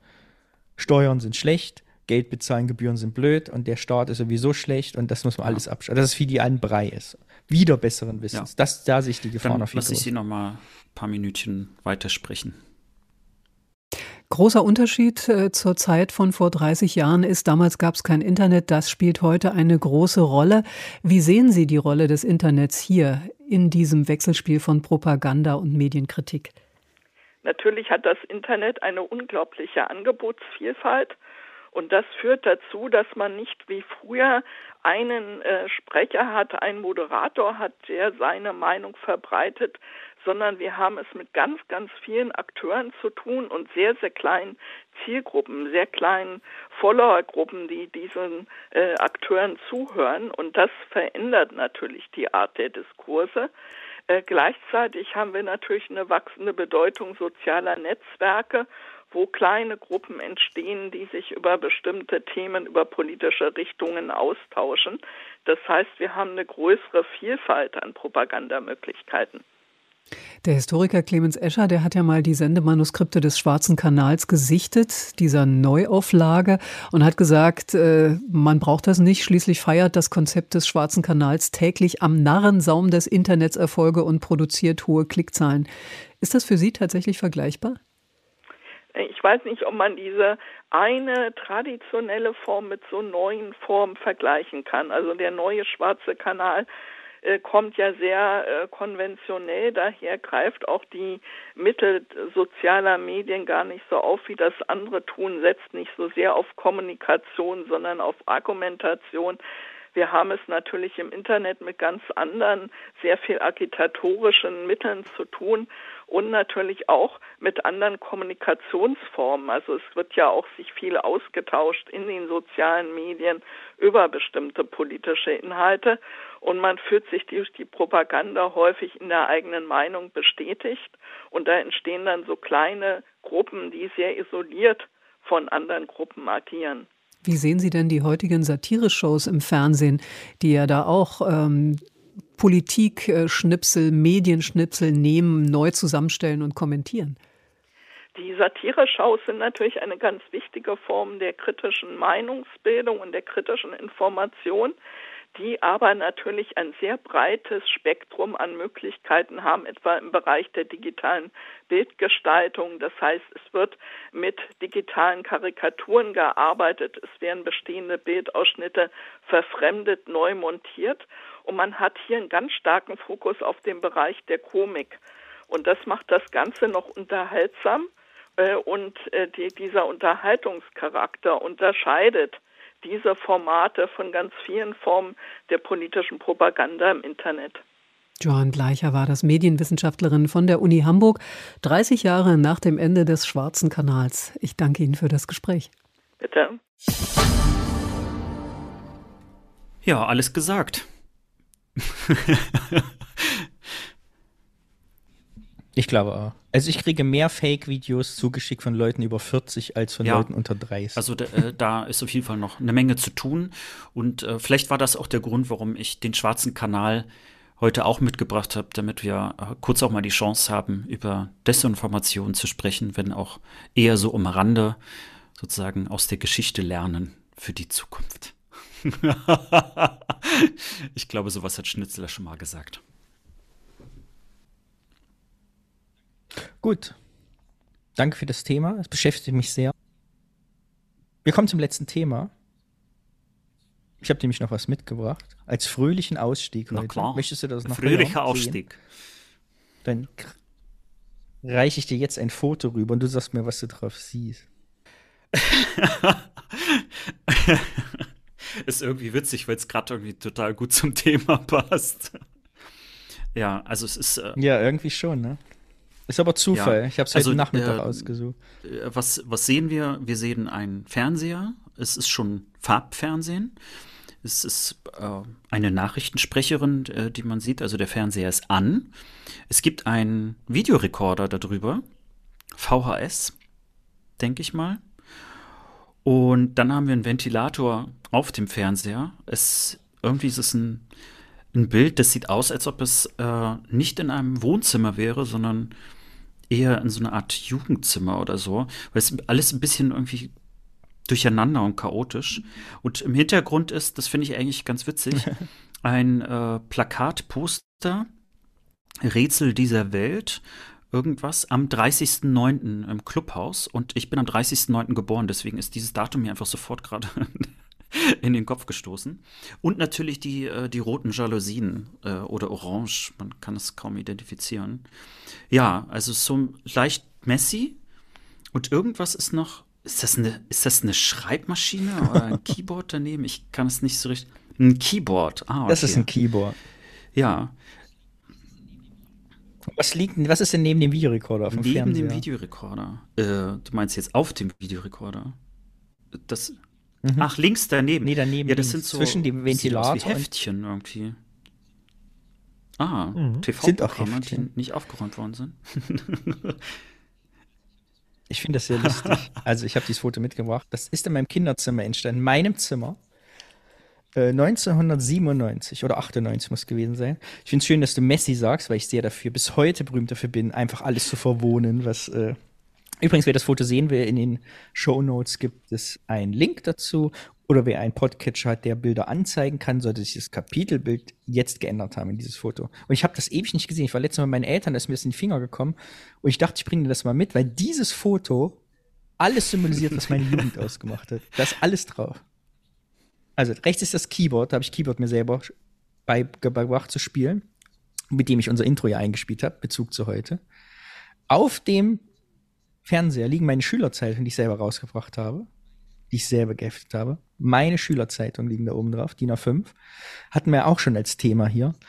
Auf dem Fernseher ist die Moderatorin des Senders SRF zu sehen, Südharz regionales Fernsehen oder so. Da habe ich mein erstes ei, Praktikum ei, ei. zum Thema Fernsehen gemacht und bin als rasender Reporter unterwegs gewesen. Und es ist, glaube ich, aber nur ein Zufall, dass die da gerade im Bild ist, als ich das Foto gemacht habe. Es gab nämlich einen kleinen Regionalfernsehsender Mitte der 90er, den es aber ein paar Jahre nur gab. Ich nehme an, der war aus Fördermitteln, als sie weg waren, waren sie weg. Und hinten, und dafür schäme ich mich ja bis heute, aber kennst du das, wenn man sich für Sachen schämt, die man aber innerlich aufarbeiten muss und irgendwann ja, rauslässt, damit man sich nicht mehr dafür schämt? Dieser Prozess startet bei mir jetzt. Es ist ein Vortragsposter, von dem ich war, und zwar Erich von Däniken. okay. Okay. Ich war großer Fan von Erich von Däniken, weil ich fand diese Geschichten damals, Prä, nicht kennt, der hat ja viele Bücher über Präastronautik geschrieben, also die theoretische Möglichkeit, dass vor unserer Zeit auf der Erde Außerirdische waren, die Spuren bis heute hinterlassen haben. Und das fand ich als Kind und Jugendlicher total spannend. Das fand ich irgendwie das richtig, ja, wie so Romane lesen, fand ich richtig cool. Und das, weil er hat ja auch das auch ähnlich wie Edior von Schnitzler. Ich hatte das alles so verdreht, auch in alten Fotos, dass man das geglaubt hat, wenn man es gelesen hat als junger Mensch. Äh, und da war ich mal auf einer Veranstaltung die da nämlich in diesem Clubhaus war, am 30.09. Und das ist das Poster davon. Aber was mich wirklich interessiert, wieso hast du das fotografiert? ich habe keine Ahnung, ich nehme. Ich, äh, ich kann mir nur eins vorstellen. Ich, ich glaube, das ist die Lösung. Wir hatten in der Schülerzeitung uns mal lustig gemacht über diesen Regionalsender, bei dem ich übrigens selber gearbeitet habe, weil die alle ganz schlimm nur Thüringisch gesprochen haben. Das war so richtig dilettantischer also ganz schlimm Regionalfernsehen. Und ich meine, ich habe dieses Foto gemacht, um die Frauen auszuschneiden und in die Schülerzeitung zu drucken. Das war bei uns noch alles analog. Ich muss ja ein analoges Foto machen, das ausschneiden und dann rein einscannen, ne, weil ich kein Digitalkamera dann einscannen und ja. dann in Word layouten. Ich glaube, da, da ist das Foto entstanden. Was mir natürlich damals nicht bewusst war, ist, dass dieses Foto ja im Prinzip alles zeigt, ja. wie meine Jugend so war. Wir sind auch gerade eingezogen, deshalb sind alle Wände so weiß. Ich durfte meine Rolle, mein Vater hat überall diese hässlichen roten Rollos aufgehangen. Ich weiß, weißt du, mein Vater hat sich in der DDR immer geweigert, die Russenfahne rauszuhängen. Wir hatten so eine rote Fahne, nie rausgehabt zum ersten Mal. Und dann nach der Wende kauft der so rote, hässliche Rolle. Von außen sahen wir aus wie ein russischer Puff. Wirklich für die Flagge aufgehängt. Das kannst du dir nicht vorstellen. Hässlich waren die. Es gibt heute noch ein Rollo, was irgendwo hängt bei uns in Thüringen da im im Bungalow. Das, das werde ich aber demnächst ersetzen. ich mir jetzt vor, fest vorgenommen, wo ich das Foto wieder sehe. Ich finde das so witzig mit der roten genau. Fahne. Okay. Das, also. Und gleichzeitig natürlich ein Symbol zum Bezug zu heute. Also einerseits das ist der alte Fernseher vom Wohnzimmer. Ich meine, wenn ich mich recht erinnere, ist das der Fernseher, wo ich mal erzählt habe im Podcast, mhm. dass unser erster Farbfernseher war. Der war dann halt irgendwann ein paar Jahre später noch gut fürs Kinderzimmer. Also so wie sich die Zeiten so schnell geändert haben. Konsum, Konsum, Konsum, kaufen, kaufen, neu, neu, neu. Und nichts von diesem Foto existiert noch bis heute vielleicht zwei, drei Schülerzeitungen Kopie. Auch das ist irgendwie, ne, wir haben ja irgendwie, wir haben ja schon mal über Erbe und so gesprochen, es gibt nicht viel, was mir geblieben ist. Also außer das Nudelsalatrezept meiner Mutter, was ich mal erbe. Und ja, eben solche Erinnerungen, die ich mit dir teile über ostdeutsche Jugend, aber das, ich habe nichts besessen bisher, was die Zeit überdauert hat. Mhm. Und auch das ist alles weg auf diesem Foto. Selbst das Erich ja, von Däniken. Das ist ja vielleicht ganz gut, was du es nicht vererbt hast. Ja, wobei natürlich die Erzählungen über unsere Bilder sind ja ein kleines Erbe, das wir hier in die Luft schicken. Ja, genau. Aber das war mir wieder so bewusst, wie schnelllebig das alles auch war in dieser ja. Zeit. Dann hatte ich auf einmal das ja im Kinderzimmer und dann war ich ja, ja, irgendwie doch Klavier spielen, Schülerzeitung machen, VS-Kassetten schneiden, Videos, Videotapes. Habe ich mit der Hand noch geschnitten mit zwei Videorekordern damals. Krass. Äh, genau. Da hast du einen Einblick, wie ich so gewohnt habe. Ich und warum ich alles mit weißen Laken abgedeckt habe, also sowohl da unten im Fernseher als auch im Kehr, ist mir, weiß ich nicht mehr. Wahrscheinlich war da noch mehr Müll drunter. Ja, oder mehr Kontraste, das erklärt das. nee, ich fand es gerade äh, so witzig, dass ich erstmal nur einfach das Bild beschrieben habe, weil man weiß ja gar nicht, wo soll, wo soll man da mhm. überhaupt hingucken und was soll mir das Bild jetzt konkret sagen. Und äh, dann dass praktisch alle zuhören können. Was bestätigt sich davon, was nicht? was, was hat eine Bedeutung? Was hat es nicht? Ja, tatsächlich ja. jeder Gegenstand. Und ich finde es grob fahrlässig, einem 15-jährigen Kerzen zu erlauben im Zimmer. Da ist offensichtlich eine Kerze vorne im Vordergrund. Ne? Dass mir das meine Eltern erlaubt haben. Eine, gut, eine sehr gute Freundin von mir hat mir mal einen Fernseher äh, ausgeliehen, beziehungsweise danach ist es irgendwann ein Geschenk geworden. Und äh, es hatte oben so eine richtige eingebrannte Stelle. Das war nämlich ähm, ihr Teelicht, das dort einfach ein bisschen mhm. zu lang stand und das, Alu das Aluminium hat sich praktisch in das Plastik so langsam so rein, reingefressen. Ja, von daher sollten Kerzen und Teelichter sehr genau beobachtet werden, wie und wann sie hingestellt werden. Mensch, jetzt auch noch ein Service-Podcast. ja, vielen Dank für das Bild. Sehr gerne. Damit sind wir, glaube ich. Ach so, hast du eigentlich eine, Lieblings guckst du eine Lieblingsfernsehsendung, die du immer guckst? Fernsehsendung ne, gar nicht mehr. Also ich gucke manchmal die Küchenschlacht, also von Bares für Rares bin ich jetzt wieder weg. Mhm. Und Küchenschlacht, das äh, ist gerade so zum, zum frühen Morgen irgendwie ganz gut, wenn man Espresso irgendwie sich reinmischt und äh, Ich gucke ja total gern Kitchen Impossible. Ja, gut, dann sind wir ja gar nicht so weit weg entfernt. Aber äh, mhm. Küchenschlacht ist halt alles ein bisschen langsamer und äh, ja, hat weniger Action, finde ich. Dschungelcamp ja oder nein? Meistens nein. Bei mir meistens ja. Tschüss, Alex. Mach's gut. Ciao.